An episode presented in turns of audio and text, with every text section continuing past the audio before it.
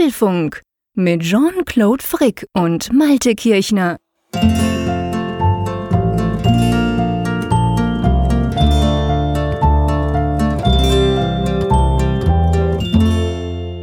Folge 91 vom Apfelfunk. Oder sollte ich besser sagen, Folge 91.1.2, Jean-Claude? Punkt 0, Punkt Beta. Nein, den Apfelfunk gibt es natürlich nur in der Vollversion, ausgereift und ohne Fehler.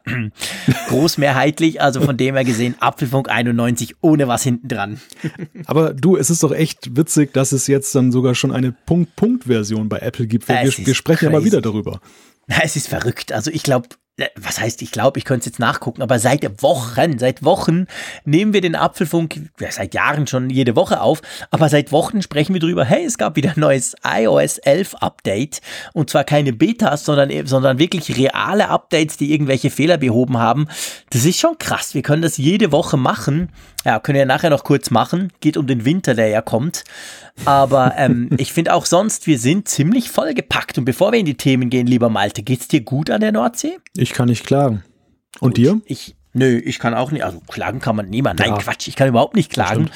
Es ist zu früh dunkel und zu kalt draußen, aber äh, das verschieben wir. Sonst machen wir das jetzt bis im Mai. Ähm, von mir aus gesehen dürfte es wärmer sein. Ich bin kein Wintermensch, aber egal.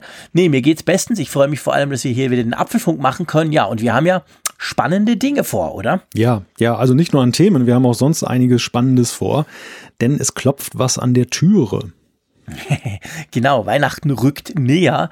Und wer schon lange beim Apfelfunk dabei ist, und ich weiß, wir haben ganz, ganz viele, ganz, ganz treue Hörer, die schon länger als ein Jahr, die sogar von Anfang an schon dabei sind, die wissen, wir haben ja vor einem Jahr rund um die Weihnachtszeit rum ein kleines Gewinnspiel gemacht. Genau, und an gute Traditionen soll man ja bekanntermaßen anknüpfen. Und deshalb nehmen wir den Faden dieses Jahr wieder auf, das sei schon mal verraten. Genau, erst nächstes Mal. Jetzt also bitte nicht einfach gleich abschalten und denken, nur dann höre ich erst nächste Woche wieder rein. Das macht ihr ja nicht. Also nächste Woche geht's los. Äh, Infos gibt's dann. Genau. Mehr wollen wir dazu nicht verraten. Was wir euch allerdings verraten wollen, ist, was wir an Rückmeldungen bekommen haben zu einem Thema, bei dem wir letzte Woche aufgerufen haben, dass ihr uns doch bitte Rückmeldungen gebt. Es geht darum, wir hatten eine Zuschrift, das iPhone 10 und Nutzer, die eben blind sind oder ja eine Sehbehinderung haben, wie verhält sich das mit Face ID? Funktioniert das überhaupt? Und wenn nein, verliert Apple da jetzt so seinen Zugang zum Markt, eben weil Apple ja immer sehr geglänzt hat damit, dass es ja sehr viele Funktionen eben hat, dann eben auch für Menschen, die eben diese Beeinträchtigung haben. Und da haben uns auch eine ganze Menge Leute geschrieben, dankenswerterweise, Jean-Claude. Das Ergebnis war eindeutig. Ja, das Ergebnis war eindeutig und zwar ähm, kein Problem. Also Face ID funktioniert äh, verschiedentlich, je nach Behinderung, aber absolut ohne Probleme bei allen. Also offensichtlich hat Apple eben da drauf geschaut und hat seine sehr gute, ähm, ja, seine sehr gute Reputation, sage ich mal, die sie eben sich erarbeitet haben in den letzten Jahren bei blinden oder sehbehinderten Benutzern äh, behalten können. Und an dieser Stelle einmal mehr ähm, herzlichen Dank an euch. Wir haben einige Leute, die nicht gut sehen oder gar nicht sehen, die uns aber immer wieder schreiben, die uns da quasi so ein bisschen begleiten, immer wenn wir solche Fragen in diese Richtung ähm, aufwerfen, dann kriegen wir meistens relativ schnell sehr spannendes und sehr fundiertes Feedback, sowas auch dieses Mal. Von dem her gesehen kann man da in dem Bereich iPhone X, Face ID eigentlich Entwarnung geben. Genau, also der Tenor der Aussagen war, es gibt kein Problem. Und eine Frage, die sich ja in dem Zusammenhang stellte, war ja eben auch, inwieweit braucht das iPhone eben diese Aufmerksamkeit? Also es wird bekanntermaßen ja so, dass der Blick muss ja eben auf das Gerät gerichtet sein, aber dazu wurde uns gesagt, erstens mal, da haben nicht alle ein Problem mit, den Blick darauf zu richten. Also das ist schon mal sowieso eigentlich nur ein, ein, wenn überhaupt ein halbes Problem. Und zum anderen, man kann es eben auch abstellen, dann in den Einstellungen und dann funktioniert es wunderbar. Und somit ist dann Face ID ja eine gute Sache. Genau, definitiv. Ja, eine gute Sache ähm, ist der Apfelfunk grundsätzlich. Weniger gut ist das unser erstes Thema. Aber bevor wir dann da ins Detail gehen, schlage ich vor, lass uns mal einen kurzen Überblick machen, was wir da so vorhaben in den nächsten, naja, sagen wir mal 70, 80 Minuten. genau. Ja, diejenigen von euch, die auf ihrem Sideboard jetzt schon ein kleines Plätzchen reserviert haben für einen netten Topf, die müssen sich jetzt in den nächsten Baumarkt begeben und einen Weihnachtsstern kaufen. Der hält dann ja auch so bis äh, Ende Dezember, Anfang Januar. Das könnte vielleicht reichen, denn der HomePod, der kommt später. Genau. Dann dafür der iMac Pro soll ja immer noch kommen. Der hat ein kleines Geheimnis. Da werden wir auch drüber sprechen. Dann das wird viele Hörer freuen. Es soll vielleicht ein neues iPhone SE geben. Genau, und zwar schon unter Umständen sehr bald. Und dann sprechen wir über Apple und die Paradise Papers, ein Thema, das ja in den letzten Wochen ziemlich in den Medien hin und her gekocht wurde. Auch wir haben uns da natürlich Gedanken dazu gemacht, das wird ein Thema sein. Ja, und es braucht natürlich eine Umfrage der Woche wo ich mal sehr gespannt bin, wie die diesmal lauten wird. ja, das geht mir ganz genau gleich. Kommt dann am Schluss und ich denke, na, wobei ich, ich liege ja oft falsch, wenn ich sage, ja, das reicht dann noch locker für Zuschriften unserer Hörer, müssen wir mal abwarten, von dem her gesehen. Aber eigentlich ähm, würde ich sagen, das kriegen wir noch hin, dass wir die eine oder andere Zuschrift noch reinnehmen, ähm, weil wir haben nämlich wirklich spannende Zuschriften bekommen. Wir kriegen nach wie vor spannende Zuschriften von euch. Es hört nicht auf und bitte hört auch nicht auf, uns das zu schicken, auch wenn es manchmal viel länger dauert, bis ihr mal drankommt. Aber anyway, für uns ist das extrem Inspiration, auch was die ganzen Themen anbelangt. Also diese ganzen Zuschriften, die wir von euch immer kriegen, selbst wenn wir sie nicht eins zu eins übernehmen, später dann im Apfelfunk sind für uns super spannend, weil wir auch ein bisschen sehen, wo eure Interessen liegen, wo eure Probleme sind, etc. Also von dem her gesehen, das kriegen wir hin. Aber lass uns doch einfach gleich mal einsteigen mit dem HomePod. Du hast es schon ein bisschen angeteasert. Ich bin jetzt nicht der große Fan eines, Fan eines Weihnachtssterns und abgesehen davon, der Weihnachtsstern hält locker bis März. Und ja, Apple hat das Ding verschoben. Da bist du ein größerer Botanikexperte als ich jetzt. Meine Stell Frau eher. Ah, okay. Ich war schon überrascht, Jean-Claude. Aber ich, man lernt ja selbst nach 91 Folgen nicht aus. nee, nee. Ähm, ja, der HomePod, der sollte ja ursprünglich im Dezember kommen. Ich habe nochmal drüber nachgedacht, wann der uns überhaupt vorgestellt wurde. Das war ja, glaube ich, auf der Weltentwicklerkonferenz schon, genau. oder? Das, das war im ja. Juni, also Ewigkeiten her so in der Technikwelt sind das ja Ewigkeiten, so ein halbes Jahr. Und es war ruhig geworden. Also ich muss sagen, es hat mich nicht sonderlich überrascht, als diese Nachricht jetzt so kleinlaut kam, nach dem Motto, ähm, wir von Apple, wir arbeiten ja gerne gründlich und deshalb arbeiten wir noch ein bisschen länger am HomePod. Ich ja, also mein, mein Gefühl war, dass da, dass da nichts mehr kommt dieses Jahr, denn sonst hätten sie es ja vielleicht doch schon irgendwie angeteasert, hätten bei den letzten Präsentationen ja. oder bei den letzten Sachen den irgendwie ins Spiel gebracht und es war ja völlig ruhig geworden um den HomePod. Ja, es war total ruhig geworden. Man hat das ein oder andere über die Firmwares, die ja noch zu iOS 11 Beta-Zeiten geleakt wurden, konnte man erfahren quasi über den, den HomePod, aber grundsätzlich sonst wurde es, war es extrem still. Er wurde auch nirgends mehr gezeigt, ganz im Unterschied zum Beispiel zum iMac Pro, der ja letztens da so einer Konferenz gezeigt wurde. Also man, man hat vom HomePod eigentlich nichts mehr mitgekriegt, während die Konkurrenz von Google, von Amazon, von Sonos etc., da werden wir dann dazu kommen, nachher noch ähm, neue Speaker gebracht hat, neue Funktionen, war es beim HomePod einfach still. Ja, und jetzt kommt er eben nicht mehr Ende Jahr, wie das an der Weltentwicklerkonferenz im Juni eigentlich angetönt wurde, sondern erst nächstes Jahr, beziehungsweise Anfang nächstes Jahr. Und du hast vorhin gesagt, um nochmal mit diesem blöden Weihnachtsstern zu kommen, äh, der hält ja so bis Ende Dezember, Anfang Januar könnte reichen. Also ganz ehrlich gesagt, ich kann mir nicht vorstellen, dass der Anfang Januar kommt. Der kommt doch noch viel später, oder? Ja, erstmal das und zum anderen in Europa kommt er noch später. Ja, da gut, sind die Sommerblumen genau. schon gepflanzt. Wir waren ja sowieso nicht in der ersten. Es hieß ja immer, in den ja. USA kommt er noch dieses Jahr und nächstes Jahr dann nach Europa. Und nächstes Jahr, was heißt das? Das kann alles sein.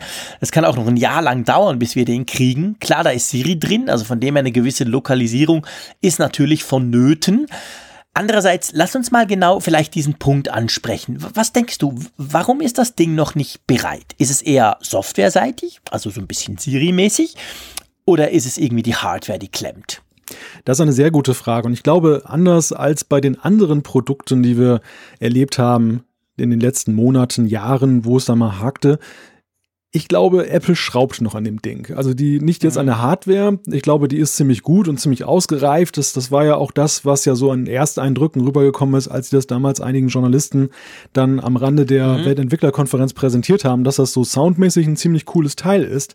Das Problem aus meiner Sicht und ähm, ich weiß nicht, wie dir das geht, aber ich finde eigentlich, der HomePod ist so, was wir bislang über ihn wissen, ziemlich attraktionslos. Und das liegt eigentlich vor allem auch daran, was eben die Software die ja nun letztendlich ja auch die ist, die auf den iPhones tickt. Also letztendlich ist ja die gleiche Siri, die auch dahinter steckt. Die ist ja mhm. eben auch relativ attraktionslos, zumindest gemessen jetzt eben an den Fähigkeiten, die zum Beispiel jetzt dann Amazon schon entwickelt hat, die Google entwickelt hat.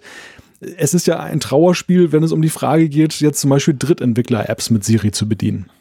Ja, genau. Also es ist eigentlich genau der Punkt und, und das Krasse ist halt genau da, man merkt halt einfach, die Konkurrenz, die bleibt nicht stehen, die rennt schon, die ist schon in vollem Galopp, die hat sowieso schon einen Vorsprung in diesem Bereich, ähm, ich sage mal salopp Lautsprecher, mit denen du sprechen kannst. Und Apple steigt grundsätzlich sehr spät ein. Klar, Apple ist bei vielen Dingen spät und macht's dafür dann richtig.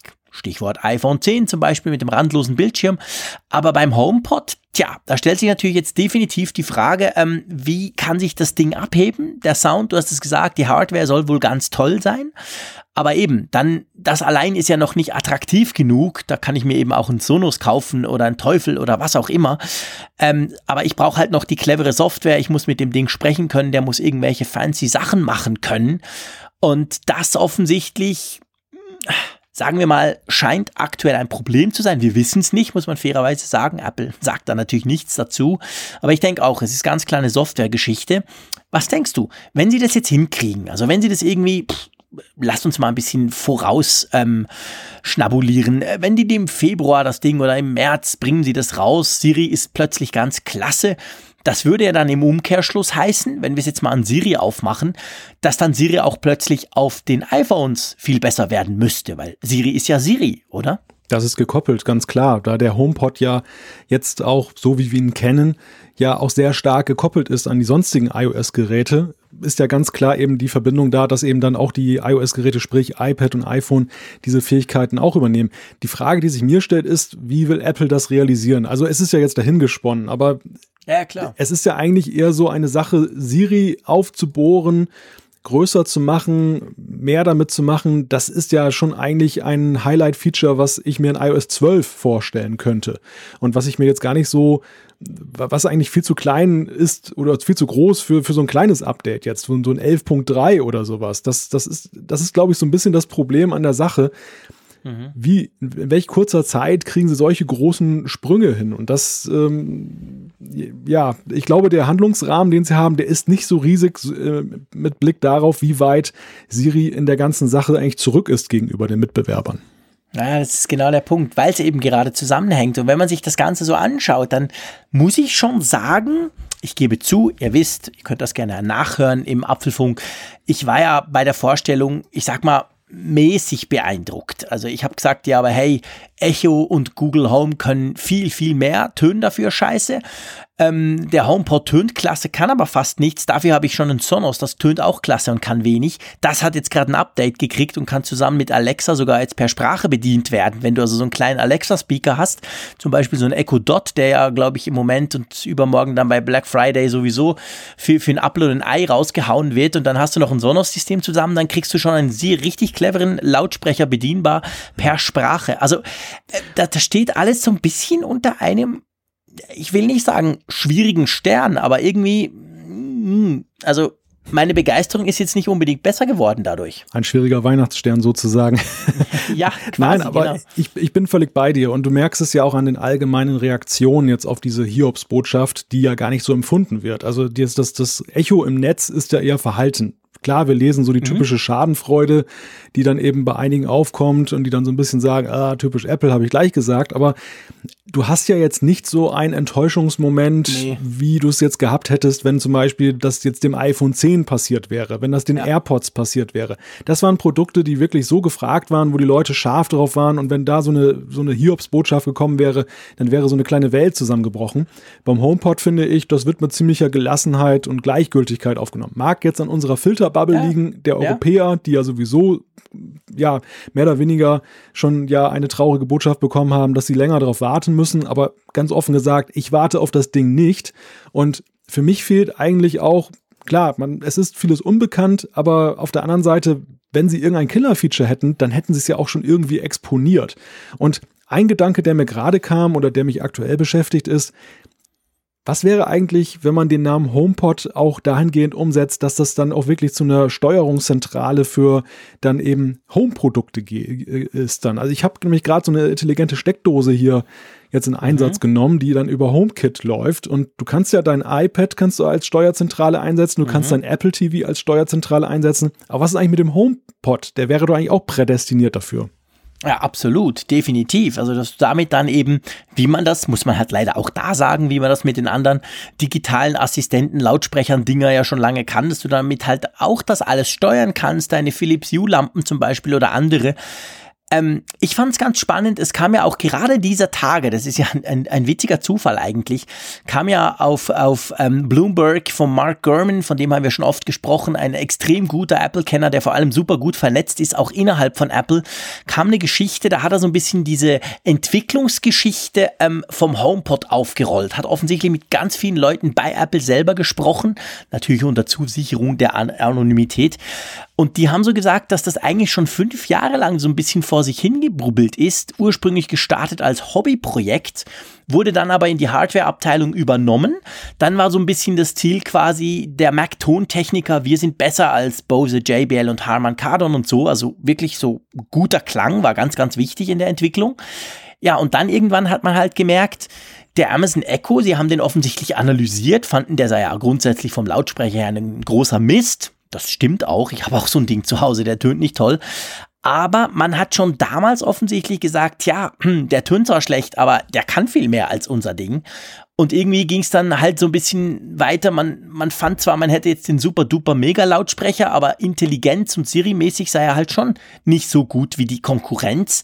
Und was man ja so hört, okay, wir müssen fairerweise sagen, wir konnten ihn nie testen. Überhaupt noch niemand hat ihn getestet. Er kommt jetzt noch später, aber offensichtlich hat sich das so ein bisschen durch die ganze Entwicklungsgeschichte vom HomePod durchgezogen. Quasi beim Ton klasse, aber bei allem anderen halt nach wie vor deutlich, ähm, deutlich hinten, hint, hinterherhinkend.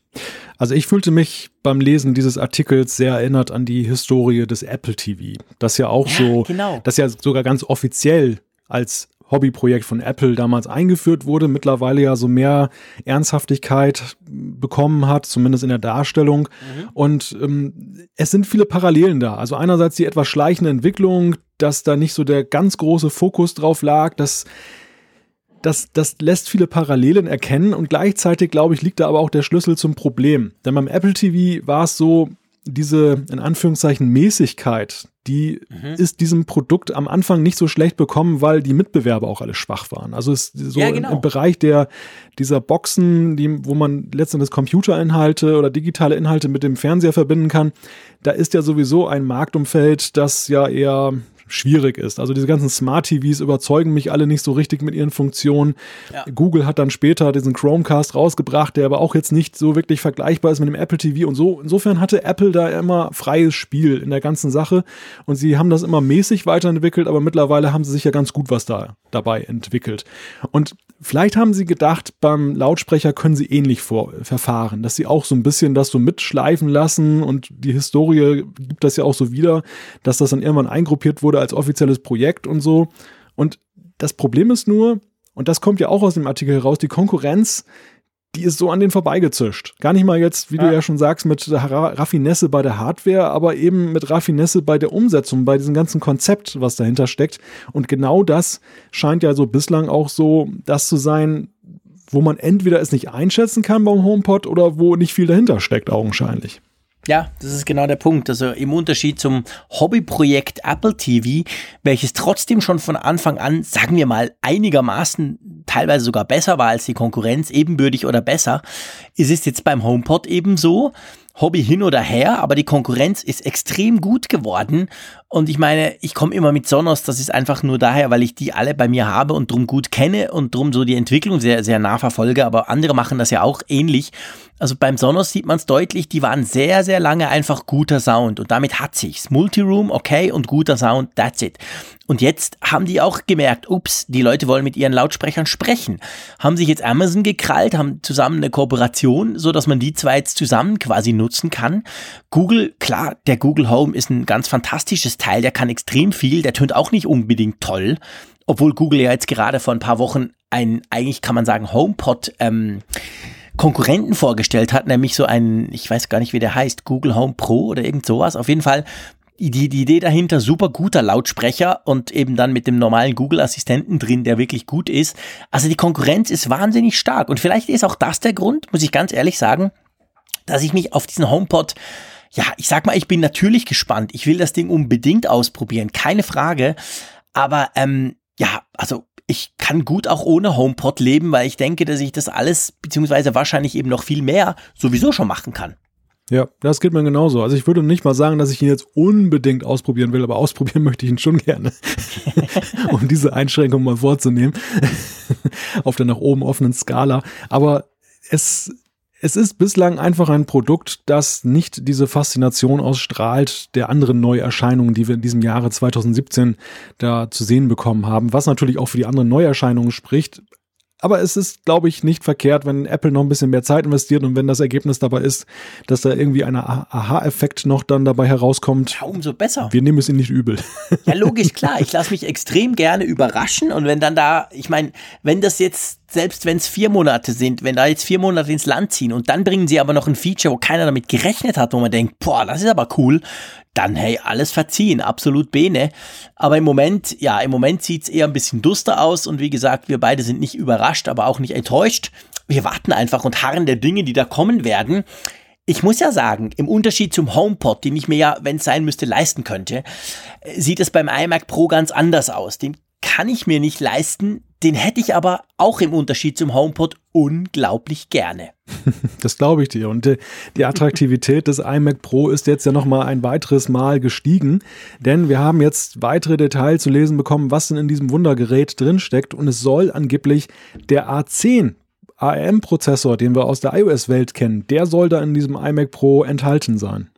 Ganz genau. Da hat man jetzt offensichtlich rausgefunden, ähm, dass der da drin steckt, verbaut ist. A10, das ist ja der, ich sage mal, der Chip des ähm, iPhone 7 und 7 Plus gewesen.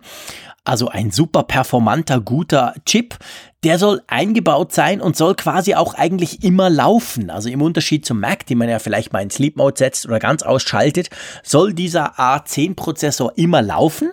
Und der soll dann erstmalig beim Mac möglich machen, dass du mit ich sage das Keyword jetzt nicht, weil ich weiß, dass sonst bei ganz vielen iPhones dann die Siri hochpoppt. Aber ihr wisst alle, wie man Siri aufruft. Also kannst du das sagen und dann soll der Mac halt, ja, ich sag mal, irgendwas tun, oder? Ja, dann soll Hey Dingus sozusagen, das sagen ja die amerikanischen Podcasts immer, genau. soll, soll dann entsprechend aufpoppen. Ja, es geht, es geht ja darum, dass dann diese Funktion sozusagen always on ist, also immer verfügbar und ähm, das ist natürlich eine ganz andere Belastung für einen x86-Prozessor. Bei den ARM-Prozessoren ist man da so mit Energiesparen und alles schon sehr weit. Aber es ist natürlich eine Sensation. Wie lange reden wir jetzt schon in der Mac-Welt davon, dass Apple da irgendwas planen könnte, dass da der ARM-Prozessor der ja bislang nur von den Mobilgeräten her eben bekannt ist, dann, also zumindest bei Apple, da Einzug hält. Es wurde ja immer mal wieder spekuliert, dass es ein MacBook gibt, was dann auch dann weggeht von diesen Intel-Prozessoren und dann eben auf ARM. Das wäre aber natürlich genauso groß in der Veränderung wie seinerzeit der Wechsel vom Power-PC zu den Intel-Prozessoren oder zu den äh, x86-Prozessoren. Mhm. Insofern eine, eine riesige Hürde und das scheint ja jetzt, und das ist ja eigentlich die spannendste Frage daran, so eine Art Brückenschlag zu sein, beides zu haben. Die Frage ist ja, ist das jetzt tatsächlich nur diese Siri-Funktion, die damit zum Beispiel Einzug hält oder ein paar andere Sachen? Oder, weil es ja ein Pro-Gerät ist, wird es zum Beispiel auch möglich sein, als iOS-Entwickler seine Apps sozusagen nativ und nicht in einem Emulator dann ausführen zu können auf dem iMac Pro. Ja, das wäre natürlich eine Möglichkeit. Ich meine, das eine schließt das andere ja nicht aus. Es kann gut sein, dass es am Anfang, sage ich mal, einfach mal äh, Hey Siri mit ein paar Features beinhaltet. Aber ich meine, letztendlich baust du dir dann Teil iOS eben auch in Hardware dieses zum ersten Mal in einen Mac ein und wie man dann damit weiter vorgeht, wie wir dann in zwei, drei Jahren darüber sprechen, ob dann nicht diese Koexistenz vielleicht zwar weitergeht, aber dass dann dieser eben der A11 oder 12 oder was es dann sein wird, Chip dann immer mehr in Zukunft übernehmen kann und wird, das, das, es bietet sich natürlich im Moment ganz viel Spekulatives an. Klar, viele haben schon geschrieben, das ist der erste Schritt weg von Intel. Soweit würde ich gar nicht gehen, aber es ist natürlich möglich, dass man da irgendeine Art äh, Dualität anfängt zu bauen. Und ich meine, vom Power her, das wissen wir alle, wer schon mal den Geekbench, der ist ja vergleichbar, äh, laufen hat lassen auf einem Mac oder auf einem ganz neuen, zum Beispiel iPhone 8 Plus oder so oder iPhone 8, ähm, der sieht, das Ding ist unglaublich performant schon. Also da könnte man durchaus damit ich sag mal, mehr Dinge tun, als nur äh, Siri warten zu lassen, dass man dieses Keyword ruft. Ähm, ja, ist definitiv spannend, aber wir haben es am Anfang vielleicht vergessen, aber ich, ich würde trotzdem noch ganz kurz sagen, tu doch mal ganz kurz in zwei Sätzen zusammenfassen, was zum Geier dieser iMac Pro denn eigentlich ist. Das ist der iMac in professionell. genau. Und in schöner. Ja, genau. Space Gray. Space Gray, genau. genau. Ja, der iMac Pro ist ja die Antwort auf die immer wieder zu hörende Klage von professionellen Anwendern, dass Apple in den letzten Jahren, wir erinnern uns, der Mac Pro ja, über drei Jahre nicht aktualisiert. Das fristet also ein bisschen ein, ein Nischendasein, die Pro-Linie. Und dann kam ja das MacBook Pro, das neue raus wurde von den Pro-Nutzern auch nicht als solches akzeptiert. Und dann gab es ja Anfang des Jahres diesen Roundtable, wo Apple ein paar Journalisten und Tech-Blogger eingeladen hat und hat dann eben Pläne präsentiert, dass sie einerseits einen neuen Mac Pro entwickeln. Von dem haben wir bislang noch nichts gehört, was ihn betrifft, wie er aussieht, wie er ausgestattet ist. Und dass aber eben sozusagen als Brückenschlag der iMac professionalisiert wird mit wesentlich mehr Power, nicht nur neuem Aussehen. Und das ist der iMac Pro, der jetzt ja im Dezember, so ist ja die Aussage, nach wie vor auf der Website erscheinen soll. Ge Aber vielleicht darf ich noch ganz kurz etwas sagen ja, zu der Frage, weil den Einwand werden wir bestimmt schnell zu hören bekommen, wenn wir es nicht erwähnen. Es ist ja nicht der erste ARM-Coprozessor in einem Mac. Hm, da erwischst du mich natürlich auf dem ganz falschen Fuß. Schieß los. Wir haben ja auch in dem aktuellen MacBook Pro mit der Touchbar ist auch ein ARM-Prozessor schon drin. Also das ist Stimmt. Das, für die Touchbar oder für die ganze Steuerung. Genau, genau. Dieser T1-Chip, der den Fingerabdrucksensor und die Touchbar insgesamt steuert, das ist auch ein ARM-Prozessor. Allerdings ein anderes Kaliber, was, also der A10 ist natürlich ein ganz anderes Kaliber als dieser T1, der, naja, ich möchte den eher schon vergleichen, so in Richtung dieses Watch-Chips dann so geht, so was Größe, Beschaffenheit und Power angeht. Aber das war schon so der erste Brückenschlag und auf diese Weise haben die ähm, haben die Blogger, die das jetzt entlarvt haben, das herausgebracht haben, dass da was geplant ist, das auch herausgefunden, weil es gibt nämlich in macOS eine Schnittstelle, die heißt, äh, lass mich kurz gucken. Bridge OS. Genau, genau, Bridge OS. Und dort haben sie eben entdeckt, dass da jetzt neuer Code aufgetaucht ist, der dann eben darauf hindeutet, dass dann ein größerer Prozessor kommt. Stimmt, wir haben ja im MacBook Pro das mit der Touchbar und da haben wir die Touch ID drin und das Ganze wird eben über Bridge OS, das ist so eine Art, ja, ich sag's mal ganz salopp, Mini, Mini, Mini Betriebssystem abgewickelt drüber und dann dem, dem, mit dem, ist natürlich dann mit macOS verknüpft. Ja, das, das war der erste Schritt, da hast du natürlich völlig recht. Und der Mac Pro, äh, der iMac Pro, sorry, äh, ist eben auch drum so spannend, weil er natürlich hardwaremäßig unglaublich aufgerüstet ist. Er soll brutal performant sein. Er hat so das Beste vom Besten drin, was man sich vorstellen kann, sieht aber trotzdem eigentlich gleich aus wie ein 5K iMac, äh, nur eben in Space Gray. Also ist eine super spannende Kiste, fängt ab 5000 Euro an und geht nach oben, das wollen wir uns gar nicht vorstellen. Den kann man auch richtig teuer machen. Also 5000 Euro ist auch schon sehr teuer. Also von dem her gesehen finde ich den natürlich sehr spannend, weil es nach wie vor dieses klassische Design vom iMac ist. Der soll noch dieses Jahr kommen, gell? Weil da ist jetzt bis jetzt, hat Apple da noch nichts gesagt, so im Sinn von, oh, das Ding kommt später. Nee, der soll tatsächlich wohl Ende des Jahres kommen und er ist ja vor einigen Wochen auch ja schon mal auf einer Konferenz die von Apple gehostet wurde, dann, ja, da ist er zu sehen gewesen, dort war er im Einsatz dann, da ging es um Final Cut Pro und das ist ja nun ganz anders als beim HomePod, wo wir gar kein Lebenszeichen irgendwie so gehört und gesehen haben in den letzten Monaten. Ein deutliches Zeichen eben, dass das wohl in die Schlusskurve geht, dass das Release dieses Geräts dann eben kurz bevorsteht. Ich musste übrigens ja. gerade schmunzeln, dass du die ja. Touchbar gar nicht mehr im Blick hattest. Denn ja. das besagt auch was über die Touchbar. Definitiv spannend. Lass uns das ganz kurz. Genau. Ich habe mir ja letztes Jahr dann, es war Ende Jahr, habe ich mir das 13 Zoll MacBook Pro mit Touchbar äh, geleistet. Das ist mein, mein, ich sag mal, unterwegs Mac. Und du, es, es, es ist so, ich war ja begeistert von dieser Touchbar, definitiv. Ich finde die Idee immer noch cool. Aber es liegt halt jetzt ein Jahr später auch daran, ähm, die ist, die findet eigentlich nicht statt. Die Touch-ID, klar, das ist super cool, Finger drauflegen, eingeloggt, los geht's. Aber ähm, die ganze Geschichte mit der Touchbar, das hat sich so ein bisschen, und ich finde gar nicht unbedingt von den Apps aus. Weil, ja, ich meine, ihr wisst alle, ich bin sehr viel im Browser unterwegs auch oder in meinen Audioschnitt-Tools. Damit hat sich's aber schon relativ schnell dann auch. Ähm, aber einfach auch im Betriebssystem. Es ist da ist nichts mehr gegangen. Also mit High Sierra kam nichts dazu, mit den ganzen Updates kam nichts dazu. Das Ding ist immer noch gleich wie vorher. Ja, nützlich, okay, aber schöpft seine Möglichkeiten nicht annähernd aus.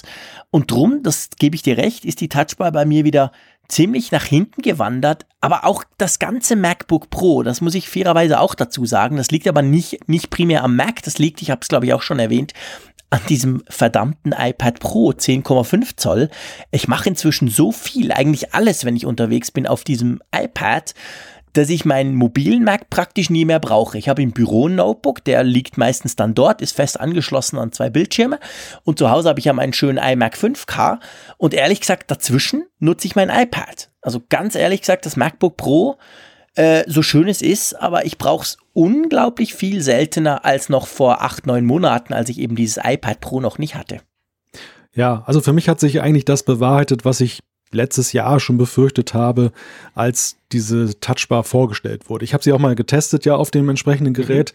Ich finde sie auch schön. Also ästhetisch ist sie, sie ist funktionell interessant, bietet viele Möglichkeiten, aber der Pferdefuß, der ja von Anfang an erkennbar war, ist ja eben, dass sie, dass es ein, ein Exklusivmerkmal ist, dass es wirklich ja nur jetzt auf dem mhm. MacBook Pro zu haben ist. Wir sehen ja auch diese stylische iMac Pro Tastatur, die auch ein Space Gray ist, die enthält es auch nicht. Also ein Pro Tool, das nun über 5000 Euro kostet, kommt auch nicht mit der Touchbar, wenigstens bei der Tastatur heraus. Mhm. Und ja, am Ende ist es ganz klar für mich ein, ein ein Problem der Verbreitung. Die, die Entwickler ja. und anscheinend auch Apple verlieren die Lust an etwas, wenn sie wissen, das betrifft eine ganz kleine Fraktion, denn auch im MacBook Line-up, es gibt so viele andere Geräte, die sie nicht enthalten. Ich selber habe mir dieses Jahr erst ein MacBook gekauft, das mhm. das Ding auch nicht hat. Also für mich ist das Thema für Jahre erstmal durch, wenn das jetzt nicht als Zubehörteil kommt, jetzt für den iMac noch. Ja, definitiv. Also es haben ja nur die MacBook Pros 13 und 15 Zoll und 15 Zoll haben es alle, beim 13er ja auch nur die teureren Versionen. Es gibt ja noch ein 13 MacBook Pro ohne diese Touchbar. Ähm, von dem her gesehen, da, da gebe ich dir recht. Also das Ding ist, ist zwar ganz praktisch, aber es erinnert mich auch so ein bisschen, also sagen wir mal vor iOS 11, hätte ich jetzt gesagt, das ist so ein bisschen die Analogie wie bei 3D Touch finde ich ja super cool. Ich liebe 3D-Touch, die Möglichkeit, feste drauf zu drücken und dann hast du so ein, so ein zusätzliches Menü. Aber da ging ja auch wenig bis gar nichts. Jetzt mit iOS 11 muss man sagen, kamen ja einige coole Features, gerade im Control Center vor allem. Also da, da hat man gemerkt, okay, Apple rechnet da noch mit, das geht schon weiter. Aber bei der Touchbar, also ich kann es nur wiederholen. High Sierra, super Sache, toll. Apple File-System, finde ich alles ganz cool. Aber da kam nichts, wirklich gar nichts bezüglich der Touchbar. Also da hat man das Gefühl, Apple hätte selber die Lust dran verloren, da irgendwas zu programmieren für. Ja, ja, genau, den Eindruck, der, den bekommt man. Und ja, ich finde die Analogie, die du gerade aufgestellt hast, interessant. Das, das äh, ist in der Tat ein Vergleich, der in mancherlei Hinsicht zutrifft, aber auf der anderen Seite ja, 3D-Touch war natürlich nie so das Highlight-Feature wie jetzt eben diese Nein. Touchbar bei dem MacBook Pro. Insofern, dem, dem vergibt man das eher noch, dass es dann jetzt nicht so durch, mhm. sich durchgesetzt hat.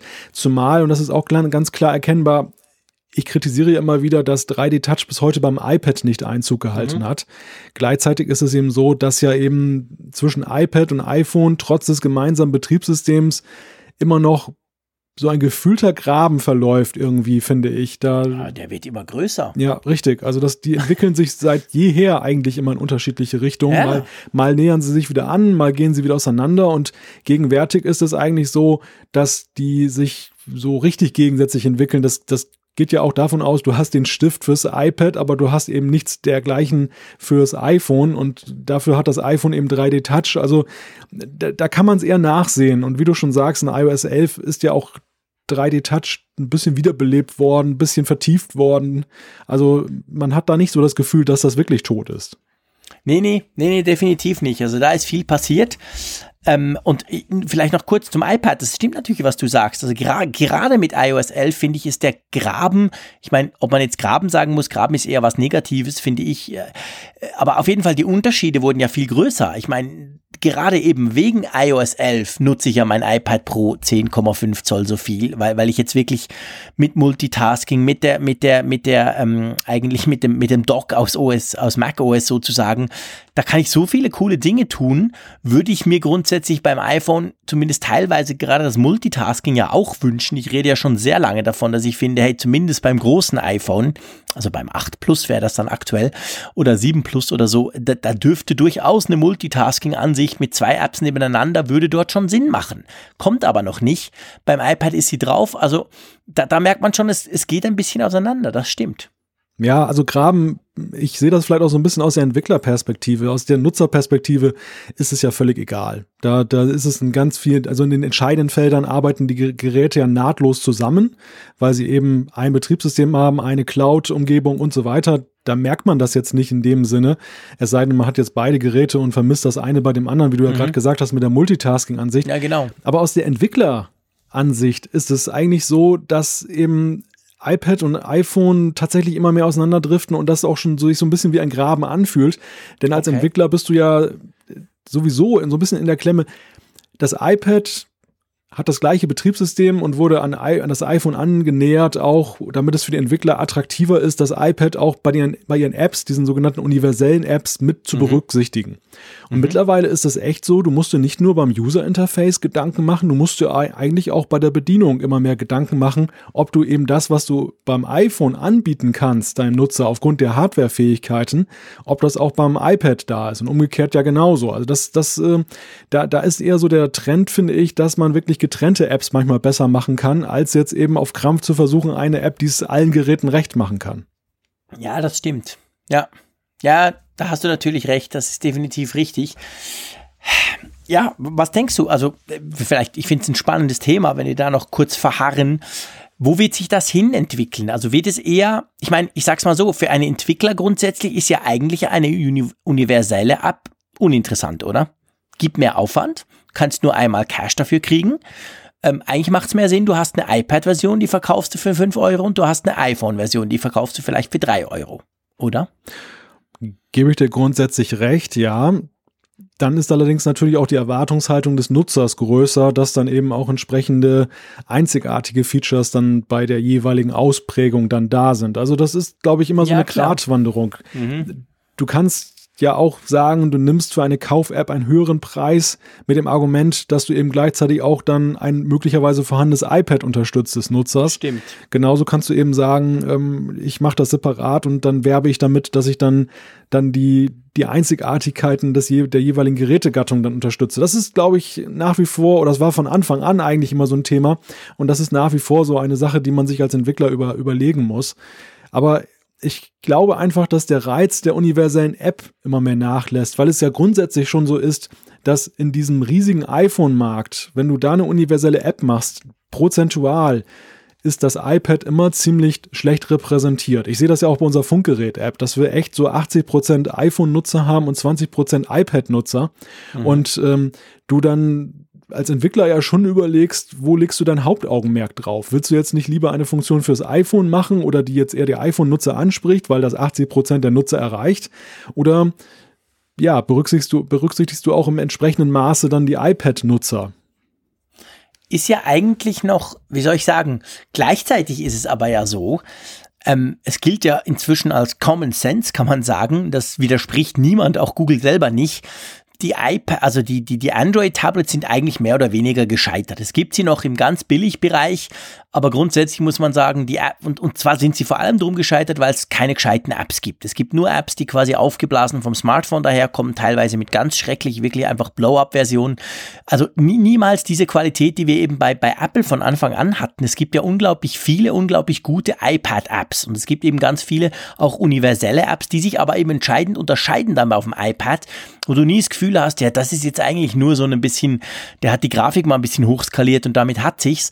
Also die App Qualität auf dem iPad ist ja nach wie vor, würde ich mal sagen, fantastisch und großartig. Was du jetzt sagst, würde natürlich, ich sage mal, mittelfristig dem genau entgegensprechen, dass man eigentlich damit rechnen müsste, auf dem iPad kriege ich in Zukunft wahrscheinlich eher weniger Apps oder weniger gut angepasste Apps. Gleichzeitig versucht natürlich Apple auch das iPad ja ganz klar so zu positionieren, dass sie sagen, hey, dank den Apps unter anderem kannst du das Ding wirklich brauchen für alles, was du machst. Ich bin da ein gutes Beispiel. Ich mache inzwischen fast alles auf meinem iPad Pro, aber natürlich dank den Apps, die ich alle brauche, logisch. Ähm, also von dem her gesehen stellt sich schon die Frage, wo das dann hingeht. Ja, kann ich dir ganz, schwer beantworten. Ich weiß auch nicht, wo die Richtung hingeht. Ich glaube, Apple arbeitet aber eben sehr stark an der Pro-Linie, genau wie du sagst, aus den Argumenten, dass eben die Attraktivität zumindest in, in dem Pro-Segment dann da sein soll, dann eine eigene App fürs iPad zu machen und mhm. nicht eben nur die universelle App mitzuliefern. Dass also die Zielgruppe groß genug ist, dass die interessiert genug ist, dass eben dann diese Apps sich dann da entsprechend verkaufen und ähm, gleichzeitig eben auch das iPad ja so ein bisschen eine eigene Persönlichkeit dann hatte, eine, eine eigene Darstellung und nicht ja. eben nur so aussieht, dann, dass es das aufgeblasene Table View vom iPhone ist. Denn das muss man ja auch dazu sagen, auch die Aufweitung der Größen hat ja dazu beigetragen, dass universelle Apps in vielen Fällen schlechter aussehen. Wenn du zum Beispiel Beispiel so ein Table View hast und mhm. unterstützt vom iPhone SE bis zum iPad 12,9 Zoll alle Geräte damit, das, was, das sind ja Welten, die dazwischen liegen. Das, ja, klar. das ist Wie Wahnsinn. macht man das eigentlich technisch? Erklär mir das mal. Also zum Beispiel unsere Apfelfunk-App. Die Funkgeräte-App, die App zum Apfelfunk, die ist ja, die kann ich auf meinem iPhone aufmachen, die sieht knackig perfekt aus. Die kann ich aber auf meinem iPad auch aufmachen, die sieht genauso gut aus, obwohl das iPad ja viel mehr, ich sag mal, Screen äh, Real Estate hat. Wie machst du das? Also das ist eigentlich ganz einfach aus Entwicklersicht. Du, du hast ein Storyboard, mit dem du anlegen kannst, wie dann deine Designs aussehen sollen, dein User Interface. Und Apple hat da glücklicherweise eben in ihren Standard UIs dann auch entsprechende Funktionen, die dann sich dem jeweiligen Format relativ problemlos anpassen. Du musst dann halt nur schauen, das ist mal das große Problem, Schriftgrößen und solche Sachen, dass mhm. es dann eben nicht zu spillerig aussieht. Beim iPhone SE hast du ja zum Beispiel das Problem, es ist sehr schmal für unsere ja. Verhältnisse heutzutage. Es ist, du musst wirklich auf ganz knappen Raum versuchst du möglichst viel unterzubringen, ohne dass es überladen aussieht. Und wenn du das hingekriegt hast und lässt das Ganze mal auf dem iPad Pro laufen, dann sieht es natürlich katastrophal aus, weil es dann einfach total Klar. knibbelig und, und äh, oder beziehungsweise total zerrissen ist. Und ja, dann, dann musst du eben gucken, wie gehst du vor? Machst du ein ganz eigenes User Interface? Du kannst so zum Beispiel auch eine Weiche stellen und dann sagen, der iPad-Nutzer bekommt an der Stelle einen anderen Screen als der iPhone-Nutzer. Du kannst auch mhm. alles universell machen. Also das, das ist so diese Abwägung, die du als Entwickler machen musst. Und ich bin mir dieses Problems auch durchaus bewusst, dass es eben, also gerade die Funkgerät-App, die ja nun auch sehr iPhone-zentriert ist, dass sie eben dann mhm. auch nicht, zum Beispiel auf den 12,9 Zoll iPad, man sieht halt, dass sie nicht dafür entworfen wurde. Ja. Ja, okay. Ja, das ist natürlich, ja, das ist ein Aufwand, definitiv. Und ich meine, gar, gar nicht zu sprechen von möglicherweise neuen Funktionen oder irgendwas. Also Tweetbot, meine Twitter-App der Wahl ja zum Beispiel, die hat ja sogar, die hat, die hat aber, das sind zwei verschiedene Versionen, muss man auch sagen. Muss man zweimal verschieden kaufen, was ich gerne getan habe. Eine fürs iPad und eine eben fürs iPhone. Aber zum Beispiel auf dem iPhone hat die, wenn du ein, ein Plus-Modell hast, welches ja diesen Quermodus noch unterstützt, wenn du das bei, bei Tweetbot machst, hast du, kannst du dir noch eine zusätzliche Spalte einblenden lassen. Also da sprechen wir dann von wirklich zusätzlichen Funktionen und nicht nur in Anführungszeichen dem angepassten Design. Ich meine, da wird es natürlich dann einerseits für mich als Kunden super spannend, andererseits als Entwickler noch, noch viel ähm, komplexer. Ja, ja, ja, richtig, genau. Also damit steigt dann auch der Aufwand, diese Sachen auch in, der Zukunft zu pflegen, weil du natürlich dann ja auch dann ganz unterschiedliche Ausprägungen hast. Natürlich hast du gemeinsam Programmcode, aber du hast eben dann verschiedene User Interfaces, die du entsprechend pflegen musst, wenn du dann neue Funktionen, neue Buttons einarbeitest und so.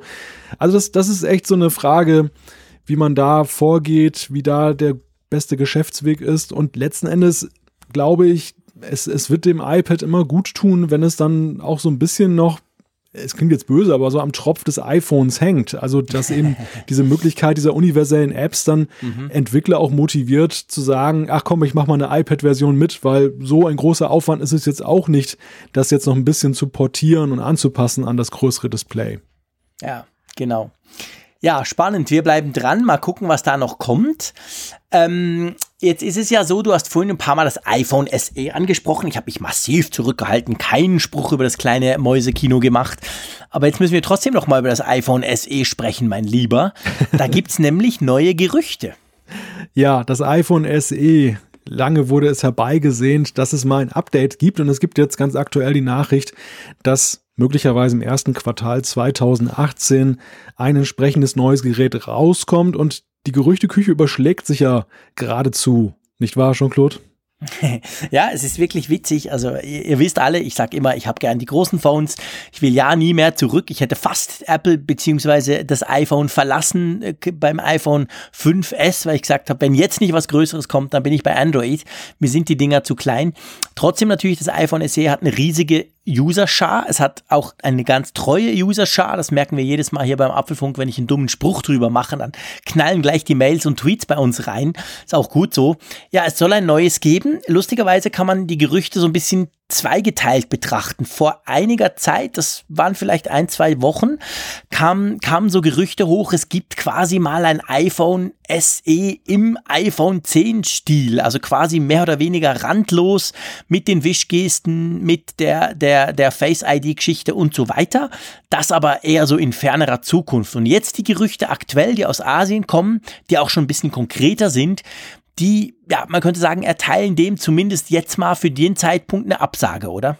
Ja, ja, die gehen ganz klar in die Richtung, dass einfach nur ein Hardware-Update kommt, was jetzt die Innereien angeht, dass dann ein leistungsfähiger Prozessor dann reinkommt, so wie das ja bei dem Marktstart des iPhone SE war, dass man eben das aktuelle größere iPhone als Maßstab genommen hat, was den Prozessor anging und sonstige Faktoren und das eben überträgt auf dieses kleinere Format, was ja für sich genommen schon eine wahnsinnige Ingenieursleistung ist, denn ja, machen wir uns nichts vor. Ich meine, für die größeren Geräte, diesen Platz, den man dann mehr hat, den nutzen die Ingenieure ja auch gerne aus. ja, wobei man ja da gerade auch äh, bei Apple sieht, wie extrem gut und prof, also das, das, die sind Weltmeister darin, quasi ähm, das Design noch kleiner zu machen. Das sieht man aktuell ja beim iPhone 10. Das wurde ja auch kurz nach Verkaufsstart dann gleich auseinandergenommen.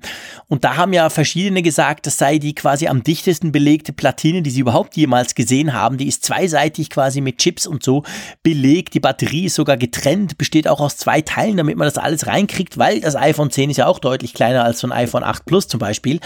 Ähm, von dem her gesehen habe ich das Gefühl, das würden sie wahrscheinlich hinkriegen, so ein iPhone 8 im iPhone SE Design. Spannend finde ich ja das Gerücht, dass offensichtlich nochmal eine verbesserte Touch-ID zum Einsatz kommen könnte. Das hat mich dann wieder ein bisschen stutzig gemacht. Inwiefern? Einfach, ähm, also das Gerücht vielleicht ganz kurz ist quasi, Touch ID soll noch schneller werden, eine verbesserte Version von Touch ID.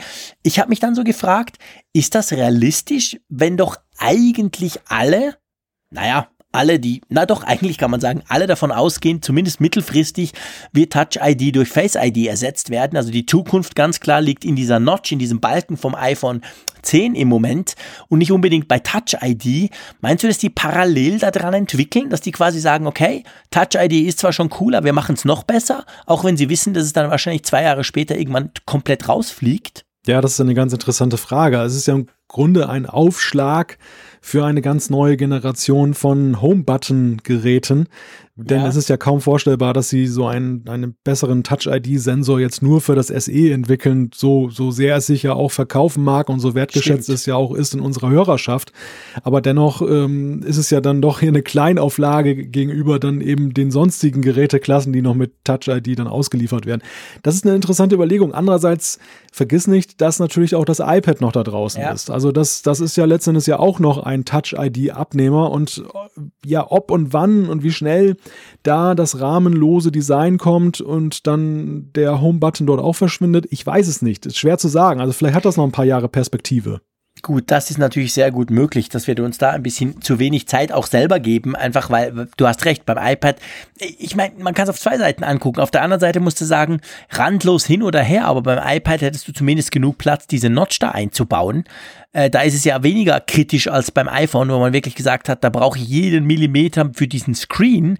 Also man könnte ja selbst ein ich sage mal, nicht ganz komplett randloses, aber viel schmaler randiges iPad bauen und oben dann diese Face ID reinklatschen, ohne dass du wegen dem groß ähm, quasi Bildschirm aufgeben würdest, weil wir haben ja auf das, ich habe mal was gesagt zum, zum randlosen iPad, auf das ich mich freue weil ich ja immer gerne randlose irgendwas Geräte habe, das wisst ihr. Und da haben wir einige Zuschriften bekommen, die natürlich durchaus auch Hand und Fuß haben, wo Leute gesagt haben, ja, aber hey, beim iPhone okay, aber überleg dir mal so ein iPad, wie hältst du das überhaupt in der Hand? Das hast, das fasst du ja definitiv immer am Bildschirm an und nicht nur so von hinten quasi und, und umgreifst es dann. Also, das hat schon was. Vielleicht werden wir gar nie ein komplett randloses iPad sehen.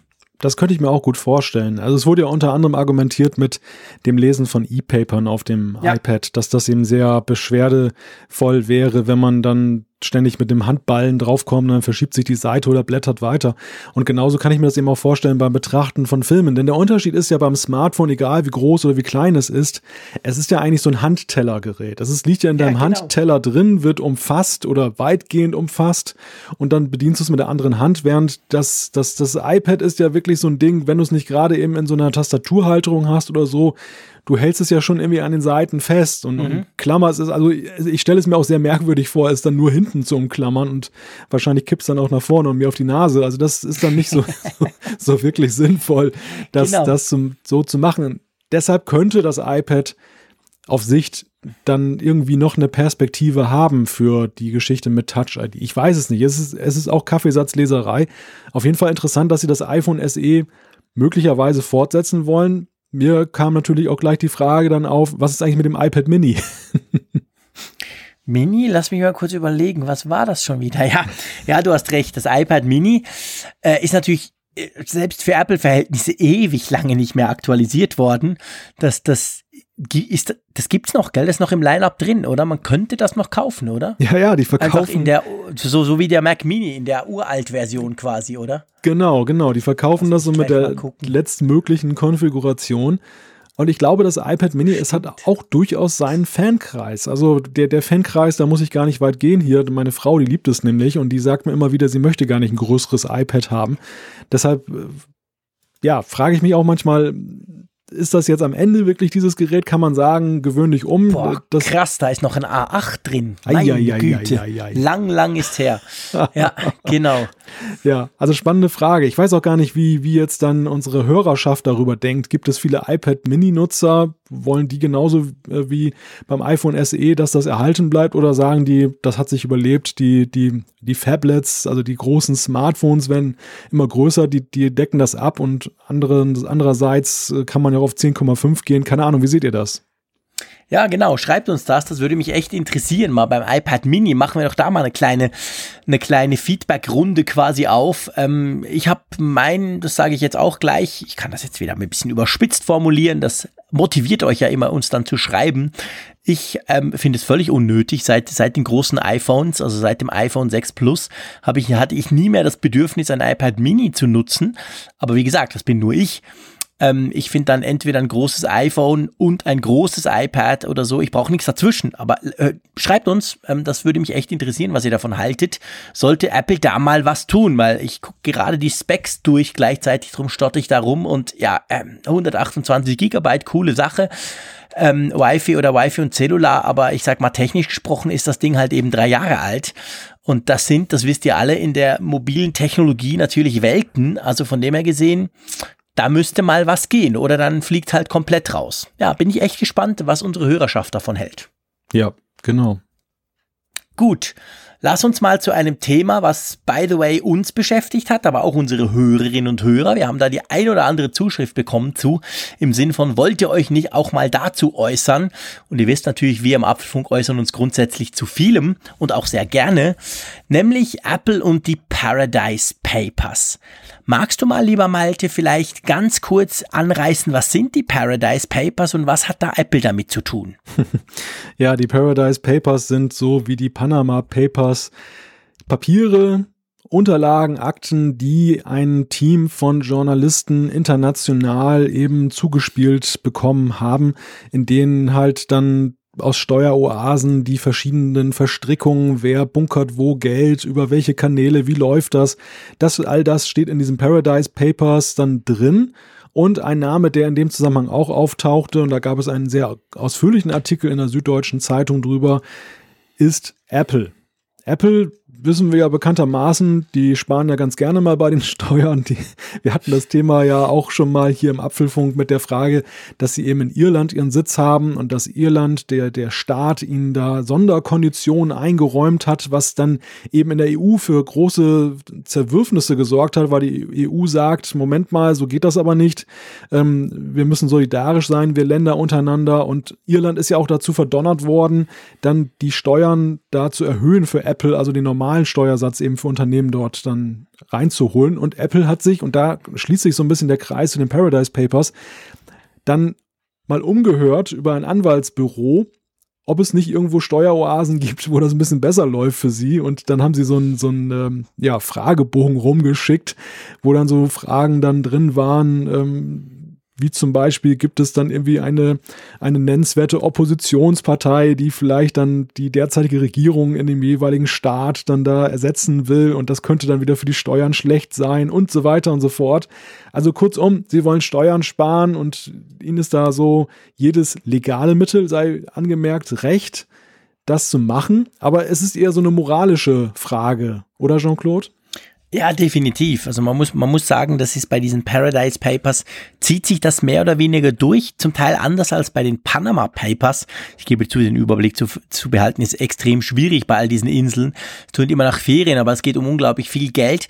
Es, bei den Paradise Papers ist es ja so, dass die allermeisten, die diese Tricks benutzen, da wurden ja auch bekannte Namen, wie zum Beispiel der Formel 1 Weltmeister Lewis Hamilton und andere genannt, die eben über diese Anwaltskanzlei legale Tricks anwenden, die zwar legal sind in den jeweiligen Ländern, aber halt, ich sag mal, moralisch extrem verwerflich. Und eben Apple hat sich darum erkundigt, wie man sowas auch machen könnte. Und ich meine, es ist natürlich besonders, ich sag mal, störend bei der weltweit ähm, wertvollsten Firma. Apple ist ja, was die Börsennotation anbelangt, immer noch die wertvollste Firma der Welt, immer noch vor Google. Und wir wissen ja auch, wie viel Kohle die immer machen, wie viel Gewinn die auch machen. Das können wir immer jedes Quartal wieder vermelden. Ja, und dann ähm, ist es, ich denke auch, es ist moralisch, es ist PR-mäßig eigentlich ein Desaster, wenn dann solche Geschichten rauskommen, wenn du dann merkst, okay, das iPhone 10 kostet zwar 1200 Franken oder 1400, aber die wollen trotzdem keinen Cent Steuern spar äh, zahlen. Ähm, ich meine, man muss fairerweise, finde ich, auch sagen, bevor man jetzt da Apple irgendwie ganz groß klopft, ähm, Apple ist natürlich ein börsennotiertes Unternehmen und Apple ist letztendlich seinen Besitzern verpflichtet und das bin nicht ich, der ein iPhone kauft, sondern das sind die, die Apple-Aktien halten. Und die sind natürlich an der Gewinnmaximierung interessiert, also muss Apple irgendwie gucken, ich sag's jetzt mal extra ein bisschen überspitzt, du wirst mir dann das schon wieder zurechtrücken, muss Apple natürlich irgendwie auch gucken, dass sie quasi da, wo es möglich ist, auf legalem Weg versuchen, Steuern zu sparen, Steuern zu optimieren, sprich möglichst viel Geld zu scheffeln, dass er dann auch immer wieder, das ist ja seit Tim Cook auch Usus, ähm, den Aktionären zurückbezahlt wird, sei es in Form von Dividende oder sogar von Aktienrückkäufen. Ja, ja, das ist ganz klar so. Also da werde ich dir nicht widersprechen. Es sind Drücke, die auf den Unternehmen lasten, dann eben alles Mögliche auszureizen, was den Gewinn, was die Rendite maximiert. Und Steuern sparen ist eben so eine Sache. Apple ist da ja, das ist kein Geheimnis, sehr trickreich. Einerseits ja nun in der EU mit der, mit dem Sitz in Irland und diesen Sonderkonditionen. Zum anderen weiß man ja auch, dass die gewaltige Barmittel haben, aber die eben sind auch irgendwo zwischengeparkt und auch nicht jetzt in den USA dann da, weil auch gegen den US-Steuersatz sträubt man sich so ein bisschen bei Apple und hat ja mehrfach zu verstehen gegeben, wenn das dortige Steuersystem reformiert wird, könnte man sich auch vorstellen, oder man lockt so ein bisschen damit, dann könnte man das wieder rücktransferieren und dann würde natürlich ja der amerikanische Staat auch massiv von diesem Reichtum Apples profitieren. Sie sind da in bester Gesellschaft, alle anderen Konzerne oder viele andere Konzerne, die, die großen, machen es ja genauso und, und äh, wie du schon sagst, sie, sie sind von ihren, ihren äh, Aktieninhabern dann dazu getrieben, das zu machen. Mhm es, es fällt schwer, bei dieser ganzen Sache, ja, einfache Antworten zu geben. Es ist ja, nicht so auf genau. einen Schwarz-Weiß-Konflikt zu reduzieren. Einerseits ist es dann halt die komplexen Vorgänge innerhalb eines Unternehmens. Man muss andererseits sagen, Apple, die stellen sich auch mal gerne als die Saubermänner dar und dass sie eben ein bisschen besser sein als alle anderen. Das sind sie an der Stelle dann eben nicht jetzt, zumindest, zumindest finanziell und als Steuerzahler.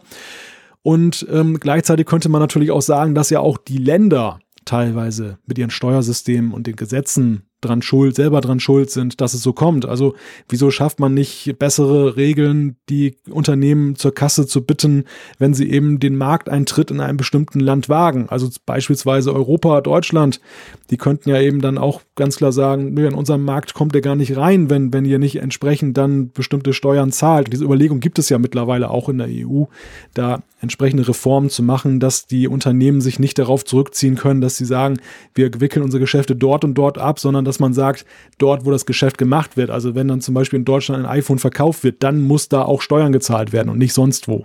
Ja, das wäre auch der einzige logische Weg, der, ich sag mal, dem normalen Menschen wie, wie du und mir einigermaßen nachvollziehbar ist. Ist ja überhaupt nicht zu verstehen, wie das, wie das alles so abläuft und wo das dann komischerweise gebunkert wird. Ich, ich finde auch, also ohne, ohne Apple aus der Verantwortung rausnehmen zu wollen, das möchte ich auf keinen Fall tun. Man könnte natürlich als Firma auch mal hinstehen und sagen, hey, wir machen es eben anders. Wir sind moralisch eben besser als, als die Konkurrenz quasi. Aber ähm, es ist schon so, ich finde auch, es ist natürlich ein großes politisches Problem, weil, weil ja auch gerade die USA, die sich ja jetzt groß aufspielen, als wir wollen Steuern zurückholen und die bösen Firmen und so, aber auch in den USA selber gibt es diverseste Schlupflöcher. USA selber haben ganz, ganz miese Deals mit irgendwelchen Karibikstaaten, wo, wo genau das alles gemacht werden kann für amerikanische Firmen, um die Steuern zu optimieren. Alles legal. Also da muss sich fast jedes Land selber an der Nase nehmen. Und wenn sie das mal quasi austrocknen würden, diese Möglichkeiten, Stichwort Cayman-Inseln zum Beispiel, da zwischen, zwischen Frankreich und, und England. Da kann man so viel böse, böse Dinge tun. Und das ist aber alles legal. Und natürlich machen es dann die Firmen. Klar, logisch. Und ähm, da müsste man wahrscheinlich zuerst mal ansetzen. Aber vielleicht, wie, wie stehst du dazu, wenn jetzt Apple quasi, ich meine, Apple ist ja insofern speziell, sie sind nicht nur die, eine, die, die wertvollste Firma der Welt. Sie sind wahrscheinlich auch einer der größten, wenn nicht sogar der größte Steuerzahler der Welt generell. Selbst mit optimierten ähm, Geschichten zahlen sie ja, glaube ich, Sie haben selber gesagt, ungefähr 35 Milliarden Dollar Steuern. Aber in den letzten drei Jahren. Aber ähm, wenn Sie jetzt hinstehen würden und einfach sagen würden, wir machen das anders.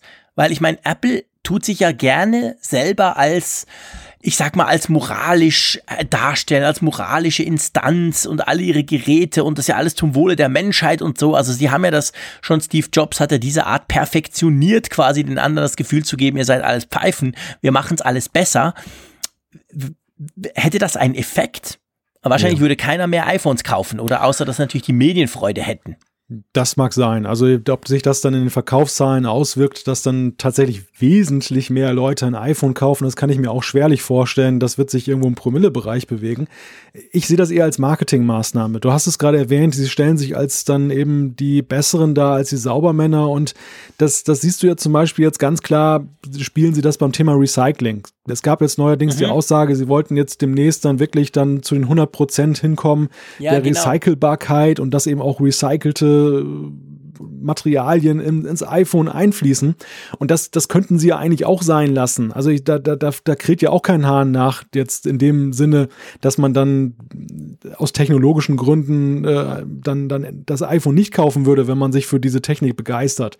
Mhm. Aber es ist halt einfach, es gibt dem Käufer ein gutes Gefühl. Es ist einfach ein super Marketinginstrument. Wenn du eben ein Gerät kaufst und sagst, ja, es ist höherpreisig, es äh, bietet natürlich einiges. Klar, man zahlt auch für die Marke, aber es ist zum Beispiel auch ein sauberes Gerät. Und, und ja. genauso würde es mir, glaube ich, gehen, dass ich noch ein bisschen lieber ein iPhone kaufen würde, wenn ich einfach das Gefühl habe, ich, ich tue irgendwie auch meinem, ja, meiner EU, meinem, meinem Deutschland, meinem sonst was irgendwo auf der Welt was Gutes, weil einfach dann auch da vernünftig Steuern für gezahlt werden, so wie ich ja nun als Arbeitnehmer auch Steuern zahlen muss, nicht zu knapp.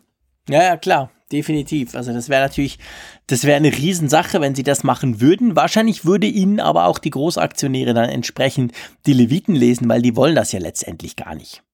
Eben, und deshalb kann es nicht funktionieren. Also ich glaube, da hört der Spaß echt auf, weil es geht da ja auch um ganz andere Summen. Diese, diese Geschichten mit Recycling und so, klar, möglicherweise entsteht damit auch ein höherer Geräteerstellungspreis jetzt für Apple dann, dass eben Prozesse teilweise ein bisschen teurer sind, dass wenn man eben sich da irgendwelche Solarfarms hinbaut, um dann den Strom selber zu erzeugen, das muss ja auch erstmal investiert werden. Wenn man es sein lassen würde und würde den Strom einfach billig aus irgendwelchen Braunkohlekraftwerken kaufen, wäre es wahrscheinlich einfacher.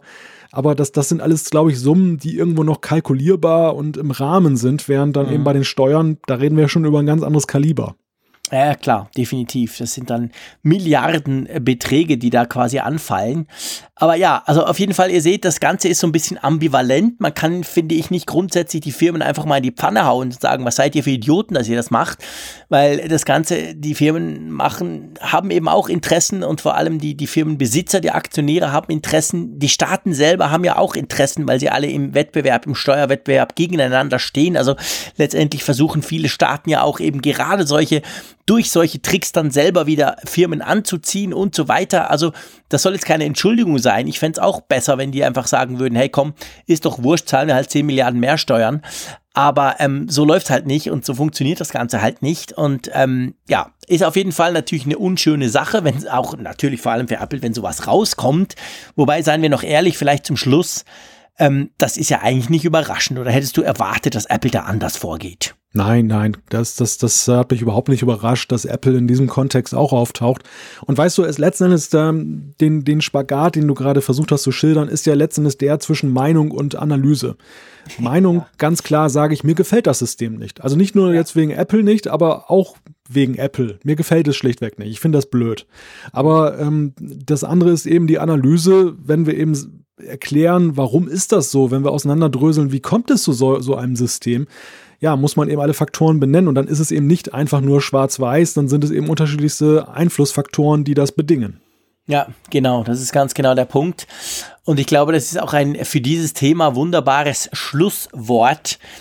Ähm, wollen wir mal zur Umfrage der Woche, der letzten Woche übergehen? ja, sehr gerne eine sehr interessante Umfrage, wie ich finde, vom Ergebnis. Ja, genau. Lass mich vorlesen, du kannst dann analysieren. Ja, wir hatten ja jetzt gerade Meinung und Analyse. ähm, also, es haben 1500, äh, knapp 50 Leute mitgemacht. Klasse. Wir haben gefragt, wie bedeutsam ist denn kabelloses Laden für euch? Und es gab die Möglichkeit einigermaßen kaum sehr oder gar nicht. Ja, und man kann eigentlich, wenn man das so ein bisschen zusammenrechnet, sagen, es ist eine 50-50-Geschichte, oder? Es gibt ja. auf der einen Seite, die sagen, ja, doch, einigermaßen, das ist die größte, fast 38 Prozent. Und dann gibt's noch sehr, das sind dann 17 Prozent. Wenn man das zusammenrechnet, kommen wir dann da auf plus minus 50, ein bisschen mehr.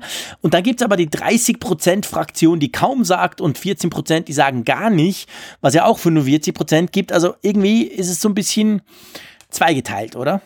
Kann man so sagen, ja. Also ich habe diese Grafik jetzt über die ganze Woche wo die Umfrage mhm. läuft. 1537 Teilnehmer übrigens waren, sind wieder sehr viele, die mitgemacht ja, haben und das auf sehr breite Füße auch gestellt haben. Also insofern ist dieses Ergebnis ja auch dann eben ja breit unterfüttert dann eben auch mit Daten.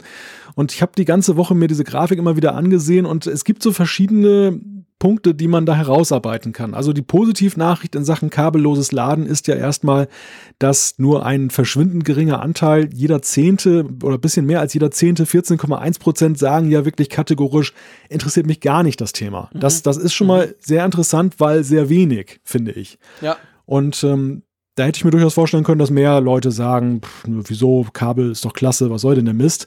Also das, das ist schon mal witzig. Das andere, da gebe ich dir recht, diese Zweiteilung, du kannst ja gruppieren jetzt, äh, ja, sehr und einigermaßen und kaum und gar nicht. Und dann kommst du wirklich so in so ein, in eine Zweiteilung des Feldes, dass du sagen kannst, so die knappe Hälfte verfolgt diese Entwicklung sehr engagiert und wollen mhm. da auch, glaube ich, dann auch schnell auch Fortschritte haben mit der mit mit Blick, was wir letzte Woche diskutiert haben, dass man eben auch dieses schnellere Laden dann ermöglicht und die andere Hälfte sieht es gleichgültig äh, bis äh, ein wenig interessiert und äh, sagt, naja, die anderen Features sind mir dann doch ein bisschen wichtiger im Moment noch. Was mich ja interessieren würde, ich habe mir das auch die ganze Woche, es war ja von Anfang an ungefähr so verteilt verteilt. Selbst als wir 100, 150 hatten, sah es ganz ähnlich aus und hat sich dann einfach noch akzentuiert, je mehr Leute mitgemacht haben. Ich habe mir dann, ich habe mir dann die, Frage gestellt, die, die sagen kaum ähm, oder, oder, oder gar nicht, ob die das schon mal ausprobiert haben. Weil ich merke bei mir selber, Klar, ich habe viele Android-Smartphones, da ist das schon lange ein Thema, aber ihr wisst, mein Daily Driver ist ein iPhone und ich muss sagen, seit der 8er Generation, seit ich eben mein, mein, mein jeden Tag dabei, alles mache ich damit iPhone, seit das das kann, nutze ich das auch viel mehr und finde es durch das auch plötzlich viel spannender, weil es cool ist, einfach mal kurz draufzulegen, zack, ein bisschen zu laden oder mal Abend einfach eben draufzulegen, ohne mit dem Stecker rumdröseln zu müssen. Also bei mir zumindest war das schon so ein bisschen der Unterschied. Es wurde plötzlich spannend, weil ich es auch hatte. Mhm. Ja, und vorher war es ja mehr so eine theoretische Geschichte, sorry, wenn ich dich unterbreche, so, hm. ja, okay, ja, Wireless Charge, ja, interessiert mich nie, weil ich kann es ja nicht. Ging mir ganz genauso. Also ich war ja auch ein Skeptiker, was diese Funktion angeht. Habe ich aber beim letzten Mal auch gesagt, dass ich dann eben dann für mich dachte, naja, was soll das jetzt? Lightning-Stecker schnell einstecken, Wo ist da der große auch. Komfortzuwachs? Ja. Aber mittlerweile ertappe ich mich dabei, dass ich wirklich nur noch mein kabelloses Pad jetzt hier nutze jeden Abend. Also dieses, diesen Lightning-Stecker mache ich bei meinem iPhone 10 gar nicht rein. Der, der hat dann das Ding, glaube ich, ganz am Anfang mal gesehen, als ich das mhm. beim ersten Mal aktiviert habe, aber seither nicht mehr. Und ich meinem genau gleich, ja. Insofern, da hat sich das, da hat sich das Meinungsbild bei mir auch komplett geändert und das in kürzester Zeit. Ich glaube auch, dass, dass der Faktor selber mal nutzen und ähm, dann sich eine Meinung bilden hier schon ein sehr gewichtiger Faktor ist und es ist natürlich jetzt eben dadurch, dass jetzt längst nicht alle sich ein neues iPhone in den letzten Wochen gekauft haben, sei es ein 8, 8 Plus oder ein 10, mhm. ähm, gibt es jetzt nicht diese breite Basis, dass man sagt, alle sind auf dem gleichen Stand, ja. Ja, genau, genau. Gut, ähm, etwas, was wir definitiv alle nicht testen können und von dem her auch alle die gleichen Ausgangs, die gleiche Ausgangslage haben, das würde uns dann zur Umfrage dieser Woche führen, oder? Genau, die so ganz dynamisch in dieser Folge entstanden ist, das muss man. Du jetzt nicht sagen, das haben wir alles wunderbar vorbereitet. ja, liebe Leute, ihr wisst ja, wir haben ein ganz tolles Skript bei Google Docs, wo wir unsere Sendung drin machen, einfach mit Themen. Wir schreiben uns da nichts auf, aber die Themen und Links dazu, dass man sich vorbereiten kann, das wird so über die Woche angefüllt und da hat es eben unten auch immer ein Ding drin, Umfrage der Woche. Normalerweise besprechen wir das vor der Sendung, weil wir das immer ganz klar gleich bei der Sendung oder vor der Sendung machen wollen. Ja, und heute sind wir frisch fröhlich in diese Sendung gestartet und nach, glaube ich, fünf oder ne, genau, bei der, bei der Auflistung der Themen hat der Malte dann mal so kurz verlauten lassen und ich habe gemerkt, oh, da steht ja gar nichts, da steht nur Umfrage der Woche und sonst gar nichts. Und während ich dann gequasselt habe, kam er auf die Idee, ja komm, wir könnten was zum HomePod machen und er hat dann die Frage gestellt, ich habe dann die Antwortmöglichkeiten reingehackt. Von dem her gesehen ist das wirklich sozusagen live entstanden, weil ihr wisst ja, der Apfelfunk, dieses Mal am Mittwoch, 22. November aufgenommen, am Abend spät, wie immer. Das ist ja eine Live-Veranstaltung. Ihr könnt das zwar nicht live hören im Moment, aber wir nehmen das auf. Wir fangen an, wir quasseln durch, wir hören dann auf und wir schneiden da auch nichts dran. Wir wollen, dass ihr das quasi merkt, das ist unser Gespräch, das ist nicht voraufgezeichnet, das ist nicht, oh komm, das machen wir noch mal, das war jetzt nicht so toll, sondern das nehmen wir eins zu eins so auf. Drum auch, seien wir hier ehrlich genug, die Umfrage ist wirklich während der Sendung entstanden, finde ich aber passt sehr gut zu unserem Hauptthema und drum, schieß mal los, wo, worum geht's? Genau, sie muss ja deshalb nicht schlecht sein, sondern sie ist Nein. dann ja genau ganz nah am Puls dieser Sendung dran mit der Frage, bist du am HomePod interessiert? Also uns interessiert wirklich mal, wie seht ihr jetzt dann indirekt durch diese Frage, diese News, dass eben der HomePod sich verspätet ist das für euch überhaupt ein Thema, dieses, dieses Ding, wenn es dann irgendwann mal Europa erreicht? Und da gibt es dann die Antwortoption ja, nein, weiß ich noch nicht. Und daran merkt man, dass die Antwortoption Jean-Claude eingetippt hat. HomePod genau, Fragezeichen. wir probieren mal HomePod Fragezeichen. Kann ja sein, wir quasseln immer drüber. Aber weil man so, so wenig davon gehört hat und letztendlich ist es ja nicht unbedingt das Gadget, äh, was man jetzt unbedingt gebraucht hat und wo wir alle drauf gewartet haben. Vielleicht gibt es den einen oder anderen, der denkt, hey Mensch, HomePod, so ein Quatsch. Klar, ich gebe zu, die Umfrage der Woche kommt kommt am Schluss. Da habt ihr den Podcast schon gehört, dann müsstet ihr mitgekriegt haben, was HomePod ist. Aber trotzdem, mal gucken, was ihr da macht. Also wenn, wenn ihr mir einen Gefallen macht, dann, dann haut ihr dort auf HomePod Fragezeichen. Ähm, übrigens, wie kann man abstimmen? Dass wir das auch nochmal gesagt hätten.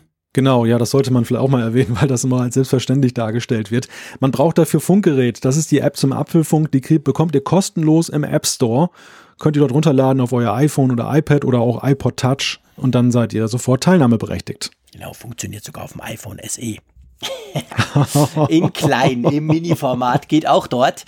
So, gut. Ähm, bevor das Feedback wieder überquillt, weil ich wieder was Böses gesagt habe zum iPhone SE, würde ich sagen, wir switchen gleich rüber zum Feedback und nehmen da noch die eine oder andere Zuschrift mit. Einverstanden?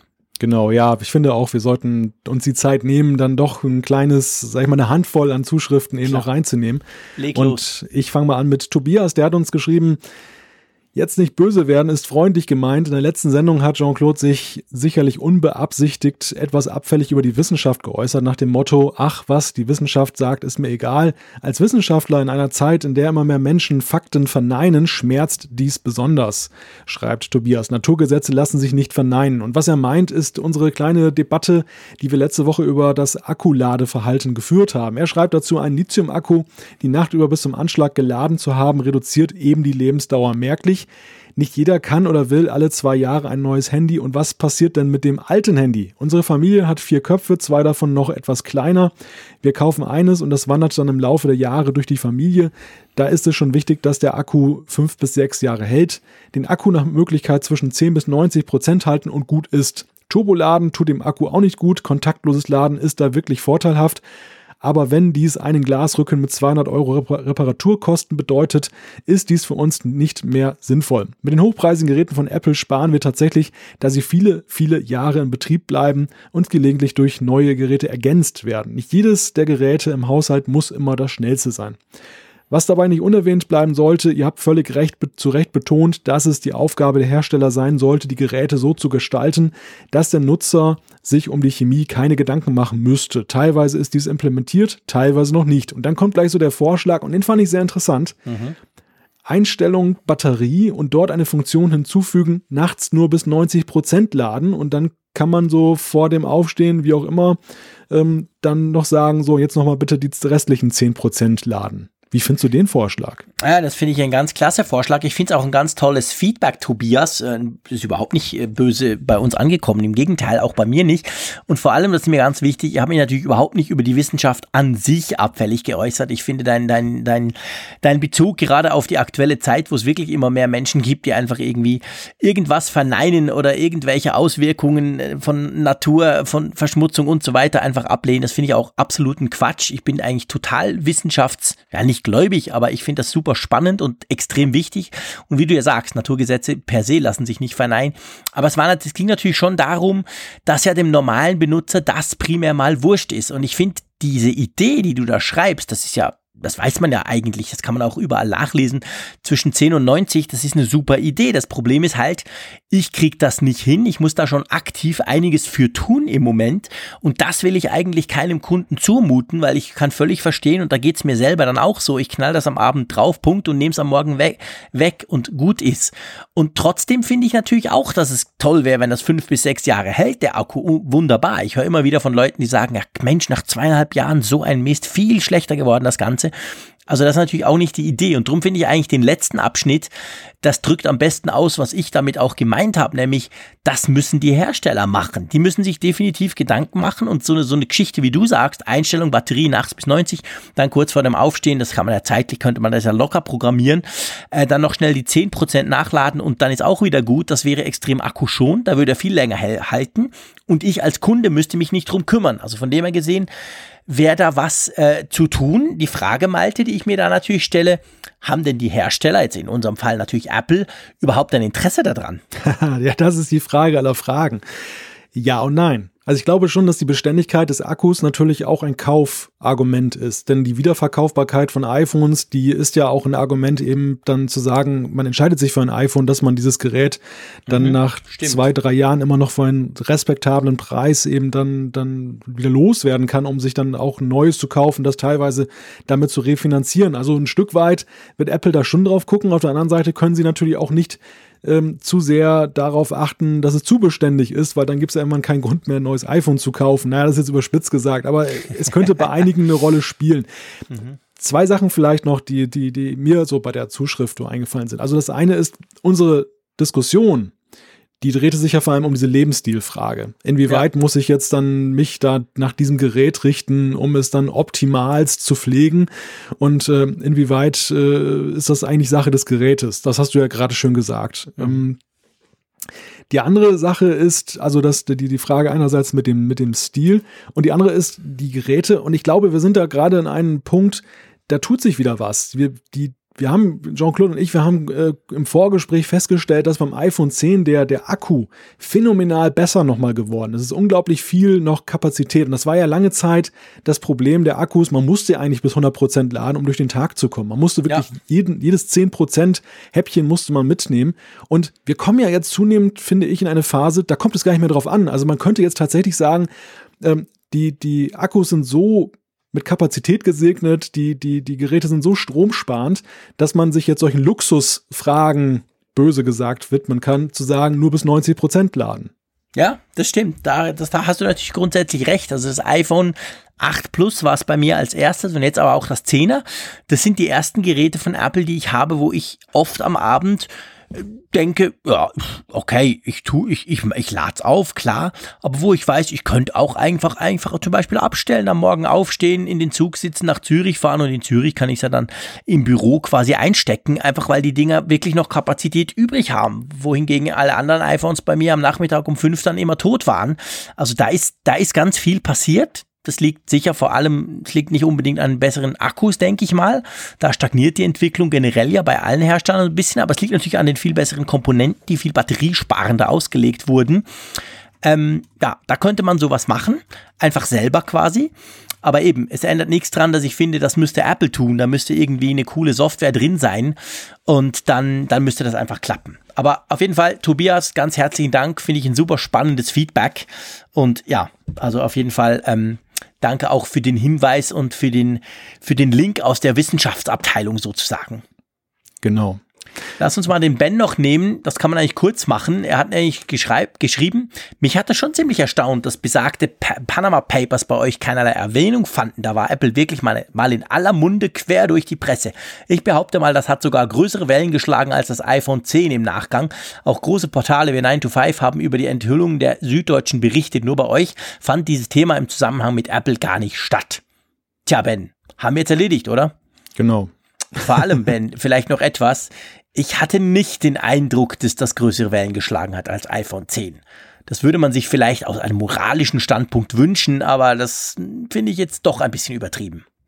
Ja, sich auch so. Also das, das Thema ist ja auch recht komplex und ähm, erfordert ja auch ja gewisse ja, gewissen Überblick, gewisse Einblicke in diese ganze, dieses ganze wirtschaftliche Thema. Und ähm, ich glaube, so, so ein Publikumsthema ist es nicht, auch wenn sich dann damit natürlich dann doch durchaus gut die eine oder andere Zeitung verkaufen lässt, was ich ja auch dann eigennützig sagen muss. Ja, ja, klar, mit dem iPhone 10 verkaufst du noch mehr Zeitungen. Das müssen wir fairerweise auch sagen. gut, magst du mal den Guido noch reinnehmen? Ja, genau. Guido schreibt, also ehrlich, ich glaube, so wie mit Sicherheit alle Zuhörer vom Apfelfunk, dass in eurer nahenden hundertsten Sendung, wir hatten es ja letztes Mal erwähnt, etwas Besonderes passieren muss. Deshalb möchte ich heute, vielleicht stellvertretend für alle Hörerinnen und Hörer, Folgendes Vorsprechen, Versprechen von euch beiden einfordern. Entweder Nordsee oder Schweiz, Matthias oder Käse. Es ist an der Zeit, dass ihr euch einmal persönlich kennenlernt und deshalb möchte ich euer Versprechen, dass ihr die 100. Sendung gemeinsam an einem Ort moderiert. Ich finde, dass dies den Apfelfunk nur noch besser machen kann, da euch dann noch mehr verbindet, wie ich hoffe. Habe da aber keine Sorge. Gebt eurem Herzen einen Stoß und legt los. Die ersten zwei Bier gehen auf meine Rechnung höre euch seit der ersten Sendung und kann es mir nicht erlauben, auch nur eine zu versäumen, also tut uns allen den Gefallen. Tja, Guido, da setzt uns ganz schön unter Druck. Aber wir lassen uns ja grundsätzlich nicht unter Druck setzen. Das ist das Schöne beim Apfelfunk. Ich glaube, darum ähm, machen wir den auch so gern. Grundsätzlich hast du natürlich recht. Wir haben ja gesagt, 100. Sendung, wow, krasse Sache. Wahrscheinlich plus minus dann zwei Jahre Apfelfunk. Das ist schon was. Und wir haben gleichzeitig auch immer wieder gesagt, wir haben uns ja noch gar nie live gesehen der Punkt ist halt einfach der, das muss man einfach auch sehen, wir machen das ja hobbymäßig. Das gibt, würde ich mal sagen, gell, lieber Malte, und das meine ich jetzt überhaupt nicht negativ. Ich meine das eigentlich eher positiv, aber es ist ja nicht so, dass sich der Apfelfunk von alleine macht. Das gibt schon einiges zu tun. Also nicht nur die Sendung aufnehmen etc., natürlich auch das viele Feedback etc. pp. Also da ist man schon immer ein bisschen dran. Und wir beide gleichzeitig sind ja würde ich mal sagen, viel beschäftigt, oder? Es ist ja jetzt nicht so, dass wir quasi den Apfelfunk ähm, jobmäßig machen und dafür Zusatzzeit reservieren. Wir machen das alles immer in der Nacht und so. Und das alles mit dem zum Teil unterschiedlichen Rhythmus und, muss man halt auch sagen, der recht großen Distanz. Das macht es eben nicht so einfach, mal schnell zu sagen, hey komm, ich fahre mal wohin oder wir treffen uns irgendwo. Auch wenn ich, muss ich ganz klar sagen, die Idee, rund plus minus ums Hundertste rum sowas zu machen, natürlich extrem attraktiv finde, oder? Das geht mir genauso. Ja, ja. Also zur hundertsten Sendung, das sei gesagt, wird es äh, alleine rechnerisch, muss ich äh, an dieser Stelle mal ein, einflechten, schwierig werden, dass wir das dann punktgenau machen. Das äh, wir werden bei Zeiten noch erklären, warum das so ist. Aber ähm, grundsätzlich finde ich für das Jubiläumsjahr ist es ja vielleicht so ein Vorhaben. Also Versprechen ist immer gefährlich, weil wenn man Versprechen bricht, ist es auch nicht schön. Aber es ist zumindest ein Thema, was man sich vornehmen kann. Guter Vorsatz für 2018 oder? Ja, wie, also klar. Also, das ist definitiv so. Ähm, wir werden das, ich meine, man kann es genauso sagen. 2018 ist das Jubiläumsjahr des iPod, des Apfelfunks.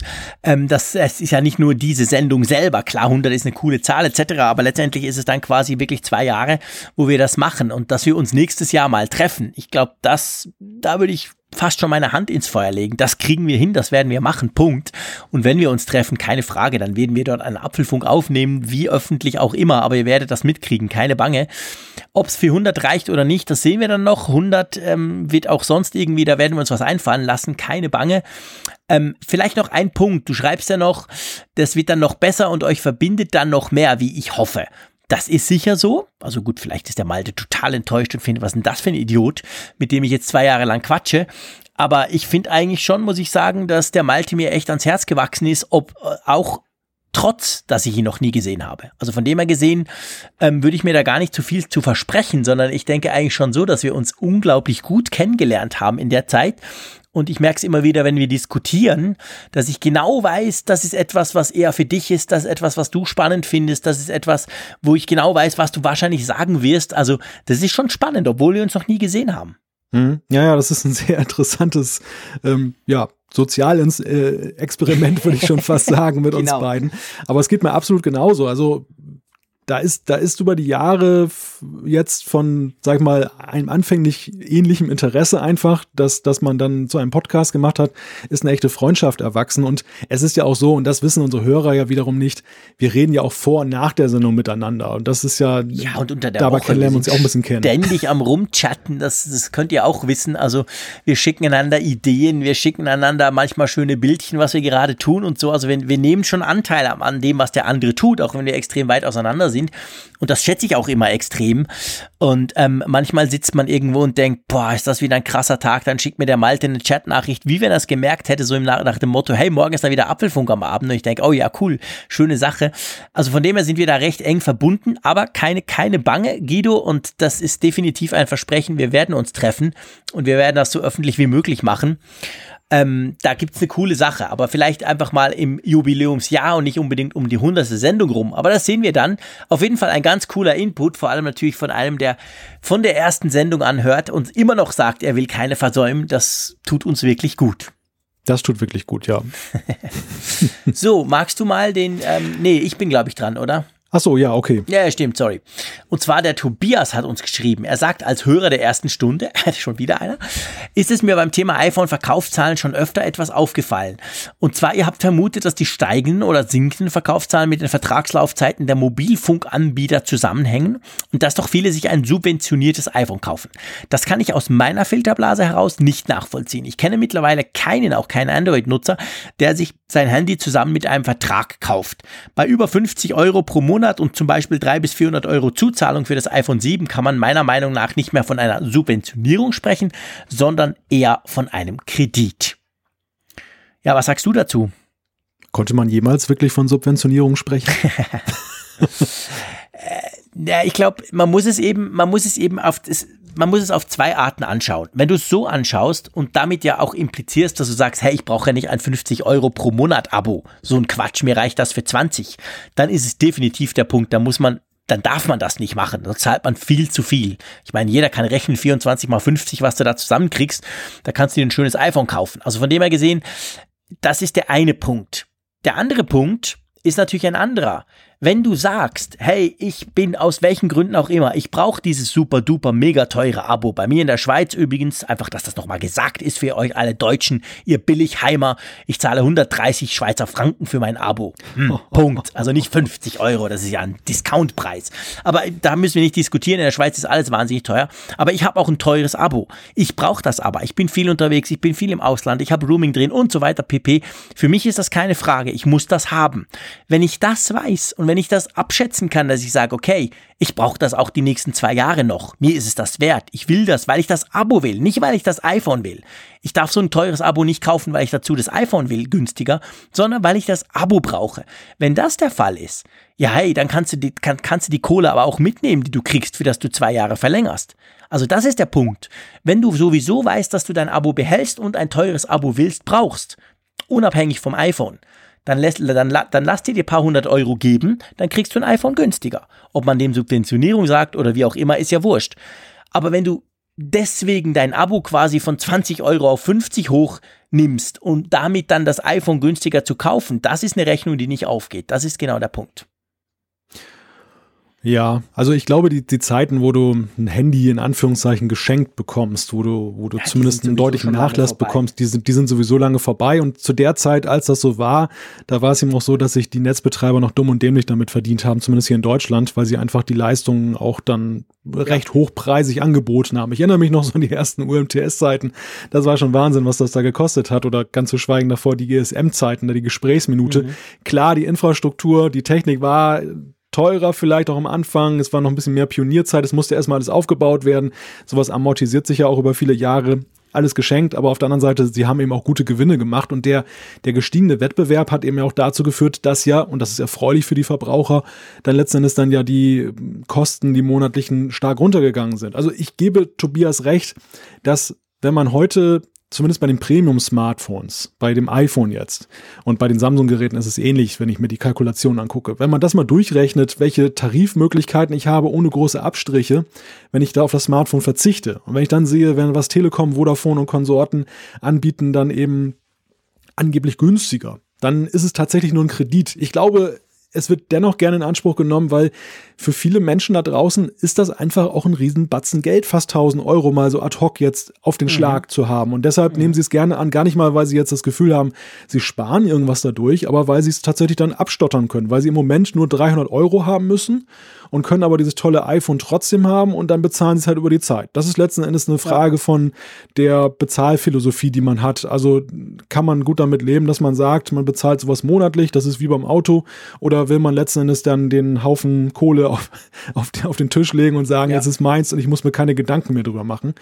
Und das, das ist halt die Frage. Ich für mich bin auch zu dem Ergebnis gekommen, man muss ja auch dazu sagen, am Anfang war es ja so, dass ja es auch gar nicht zumindest mit Blick auf das iPhone eine große, eine große Alternative gab. Es war ja so, dass ja wirklich dann erst die Exklusivität mit der Telekom in Deutschland mhm. und selbst später war es ja dann so, dass die entsprechenden Tarifkonditionen, die du brauchtest, um ein Smartphone gut zu nutzen mit den entsprechenden Flatrates, ja so zugeschnitten waren, dass du gar keine günstigere Alternative hattest. Ja, und jetzt, jetzt mittlerweile ist es so, du kannst eben auch in den D-Netzen hier in Deutschland zu sehr viel weniger Geld dann eben gute Tarife buchen, mhm. mit denen du beim Smartphone äh, glücklich wirst. Selbst ein Prepaid-Tarif ja. ist ja möglich. Ja.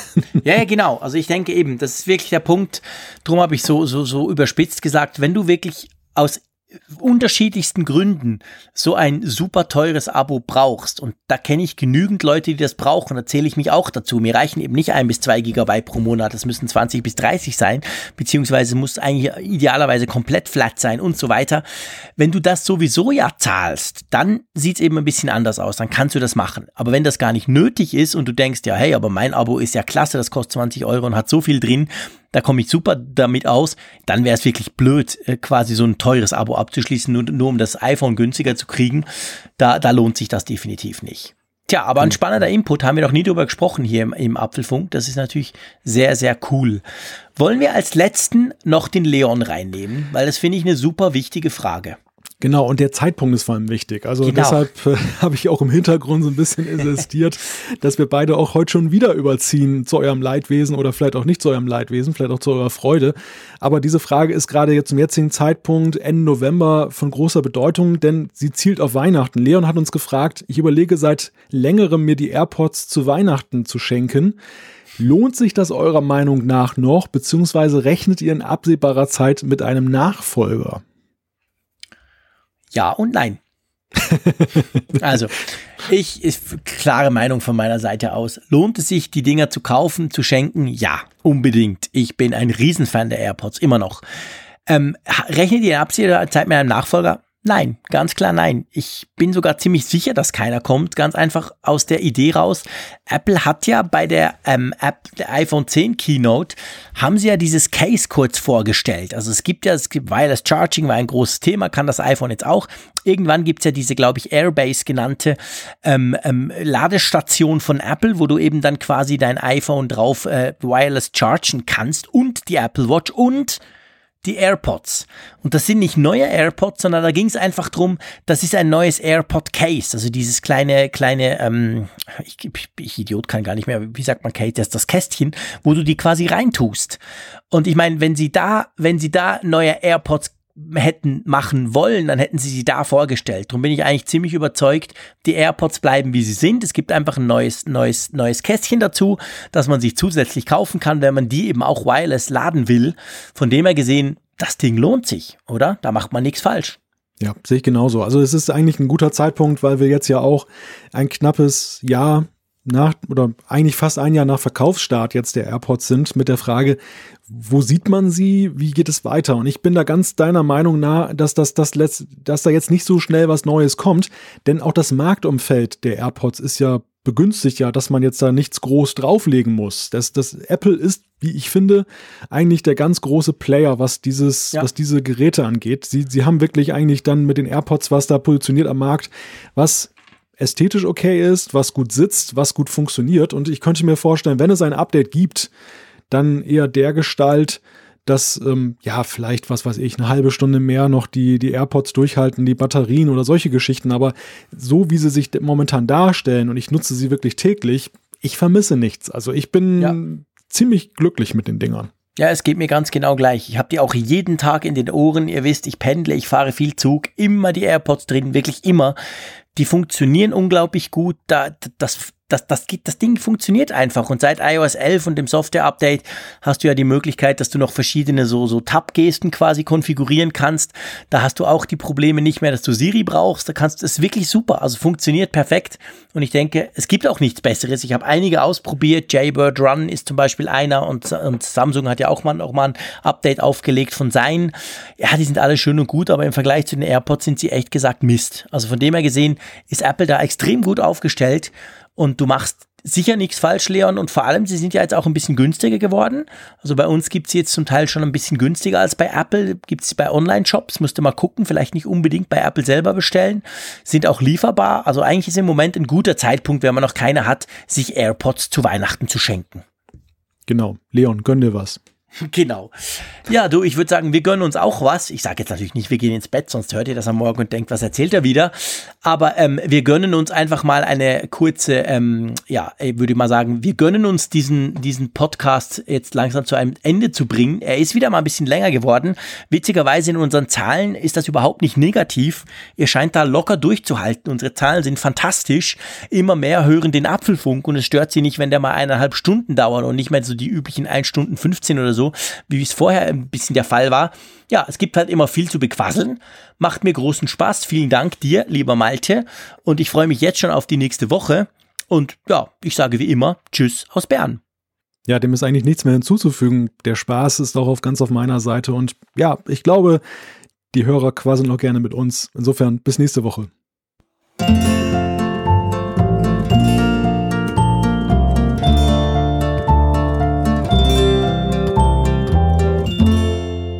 Alle Folgen im Überblick, Neuigkeiten per Push-Nachricht, Umfragen und die Hörerkarte, dies und mehr in Funkgerät, der App zum Apfelfunk. Kostenlos im App Store.